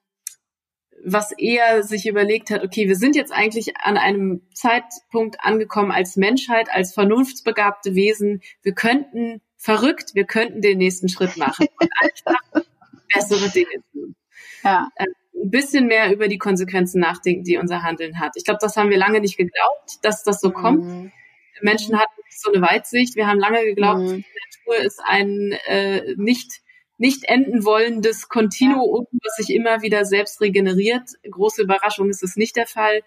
Mit diesem Wissen können wir, glaube ich, viele gute Dinge anstellen und ich wünsche mir in zehn Jahren das schon ein paar von zu sehen. Und glaubst du auch, dass das realistisch ist? Also ich glaube in Teilen ja, auf jeden Fall. Mhm, also wenn ja. ich mir überlege, was in den letzten zehn Jahren so passiert ist, dann glaube ich ja, ja, man kann darauf gucken und sagen, okay, es ist ja nichts passiert, aber es gibt dann mhm. im Detail viele Dinge, die mhm. passiert mhm. sind. Daher, ähm, ich glaube auch die Dringlichkeit mhm. in manchen Bereichen ist einfach noch viel höher jetzt. Wir haben einfach nicht mehr die Zeit, jetzt uns lange zu überlegen, wie wir mit dem Klimawandel oder mit der Klimakrise umgehen, viel besser. Mhm. Von daher, ich glaube schon, in zehn Jahren sollten wir einiges äh, an Veränderungen sehen. Mhm. Dann lass uns jetzt mal einen Sprung in die Vergangenheit blicken. Welchen Tipp würdest du denn deiner 20-jährigen Lena geben, wenn du ihr heute begegnen würdest? Mach's genauso, wie du es gemacht hast.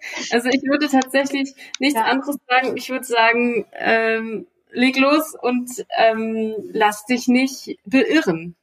Lass mhm. dich nicht beirren. Es ist vielleicht, äh, genau, vielleicht ist es das. Also hör auf das, was du fühlst, hör auf das, was du erahnst, was das Richtige ist. Ähm, vielleicht hätte ich, aber ich glaube, das hat sich alles so ergeben, weißt du? Also ich glaube, das wäre nicht früher passiert. Wenn ich jetzt mhm. sagen würde, vielleicht hätte ich mich früher in irgendwelchen Bereichen bewegen sollen, so dass ich da dann schon die und die Leute kennengelernt hätte. Mhm. Ich glaube, das mhm. wäre nicht meine, mein Weg gewesen dann einfach. Mhm. Ja, mhm. daher lass dich nicht beirren, ist, glaube ich, ganz gut. Total schön, ehrlich gesagt weil du ja damit schon mal sagst, du bist zufrieden mit dem, mit da, wo du heute, da, wo du heute bist und auch da, wo du mit 20 schon warst. Ähm, voll schön. Ja, das kann ich, da kann ich auf jeden Fall unterschreiben. Ich ja. bin zufrieden. Mhm. Ja. Meine letzte Frage, äh, welches Buch, Unternehmen oder welche Person würdest du gerne in meinem Podcast hören wollen und warum? Mmh muss ich kurz nachdenken. Mhm.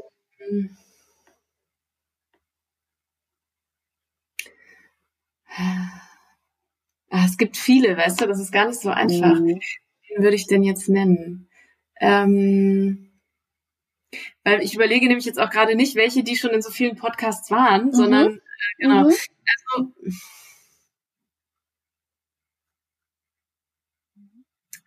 ja, Vielleicht muss ich es nachreichen. Mir fallen natürlich mhm. viele Leute ein, die jetzt schon sehr bekannt sind. Deswegen weiß ja. ich nicht, ob es genau die wären, die ich dann gerne hören würde. Aber weißt du, also zum Beispiel auch mal ähm, einfach Mitarbeitende von Organisationen und nicht nur Gründer oder Gründerinnen. Das ist ja auch ja, immer so. Das stimmt. Auch, ähm, die äh, Jenica zum Beispiel von Ecosia ähm, ist eine ganz spannende Frau. Genauso ja. ähm, habe ich auch eine, eine äh, gute Bekannte und Freundin, Ella Lager, die sich sehr viel mit, ähm, mit nachhaltigem Investment beschäftigt. Ja. Äh, sogenannten Divestment. Ich auch ein sehr spannendes. Ja. Oder auch ähm, junge Politikerinnen zum Beispiel, äh, was ich auch spannend finde, wie die sich, also vielleicht auch welche, die sich eben im Bereich äh, Wirtschaft einsetzen oder so, ja. Äh, ein Thema ist oder die gerade ja. an finde ich zum Beispiel auch immer spannend, an so einer Ecke sich bewegen, ähm, wo wo solche Forderungen, die wir alle stellen, in Gesetzgebung ja. umgelegt werden. Ja. Ne? Also die äh, Chanan Baydam von den Grünen zum Beispiel äh, ist da ein Beispiel, die habe ich äh, neulich mal bei Thilo Jung in einem Interview gehört, was wirklich mhm. sehr, sehr spannend war. Ähm, mhm. Und da muss es ja noch viel mehr geben. Ähm, fällt mir jetzt gerade nicht der passende Name ein, aber ein paar Beispiele hast du jetzt. Ja, das ist super, weil ich muss zugeben, ich habe bis jetzt noch gar nicht an Politikerinnen gedacht oder Politiker, die sich ja auch mit den Themen beschäftigen und äh, die das Ganze auch nach, aus einer ganz anderen Perspektive natürlich betrachten. Und auch, ja, super, danke. Gerne. Schau ich mal, weil ich habe mich tatsächlich auch noch nicht damit befasst und müsste gucken, wer, welche Personen denn dahinter stecken könnten. Und das finde ich spannend. Super. Ich danke dir. Ich danke dir, liebe Lena, überhaupt für die Zeit. Also ich schaue hier gerade eine, eine Stunde und 43 Minuten haben wir jetzt schon ähm, gesprochen. Du hattest gesagt gehabt, du hast ein bisschen Zeit nach hinten. Jetzt ist es schon eine Stunde länger, als wir eigentlich geplant hatten. ich hoffe, du verzeihst mir das gerade jetzt, wo ihr gerade Reduktionsende habt. und äh, sage herzlichen Dank für das ähm, total inspirierende, tolle Gespräch, das mich auch nochmal sehr zum Nachdenken gebracht hat. Ich weiß auch, dass es bestimmt danach noch in mir arbeiten wird und deswegen wird dann mein Checkout sozusagen mein Outro sein, dass du nicht jetzt mitbekommst, aber dann ähm, später nochmal und wünsche dir einen schönen Tag Danke. und dann noch weiterhin ganz viel Erfolg mit äh, dem Redaktionsende. Ja, danke. Schön, dass ich da sein durfte. Es war ein sehr schönes Gespräch. Danke dir. Danke dir. Was für ein Gespräch. Ich bin so happy für diese Begegnung. Auch wenn wir uns nicht live in Berlin treffen konnten, fühlte es sich wie eine Begegnung an. Gerade das Thema Verantwortungseigentum finde ich sehr spannend, denn das eröffnet eine ganz andere Art zu wirtschaften, zu führen Macht zu verteilen, Verantwortung zu teilen und Leben und Gesellschaft zu verstehen.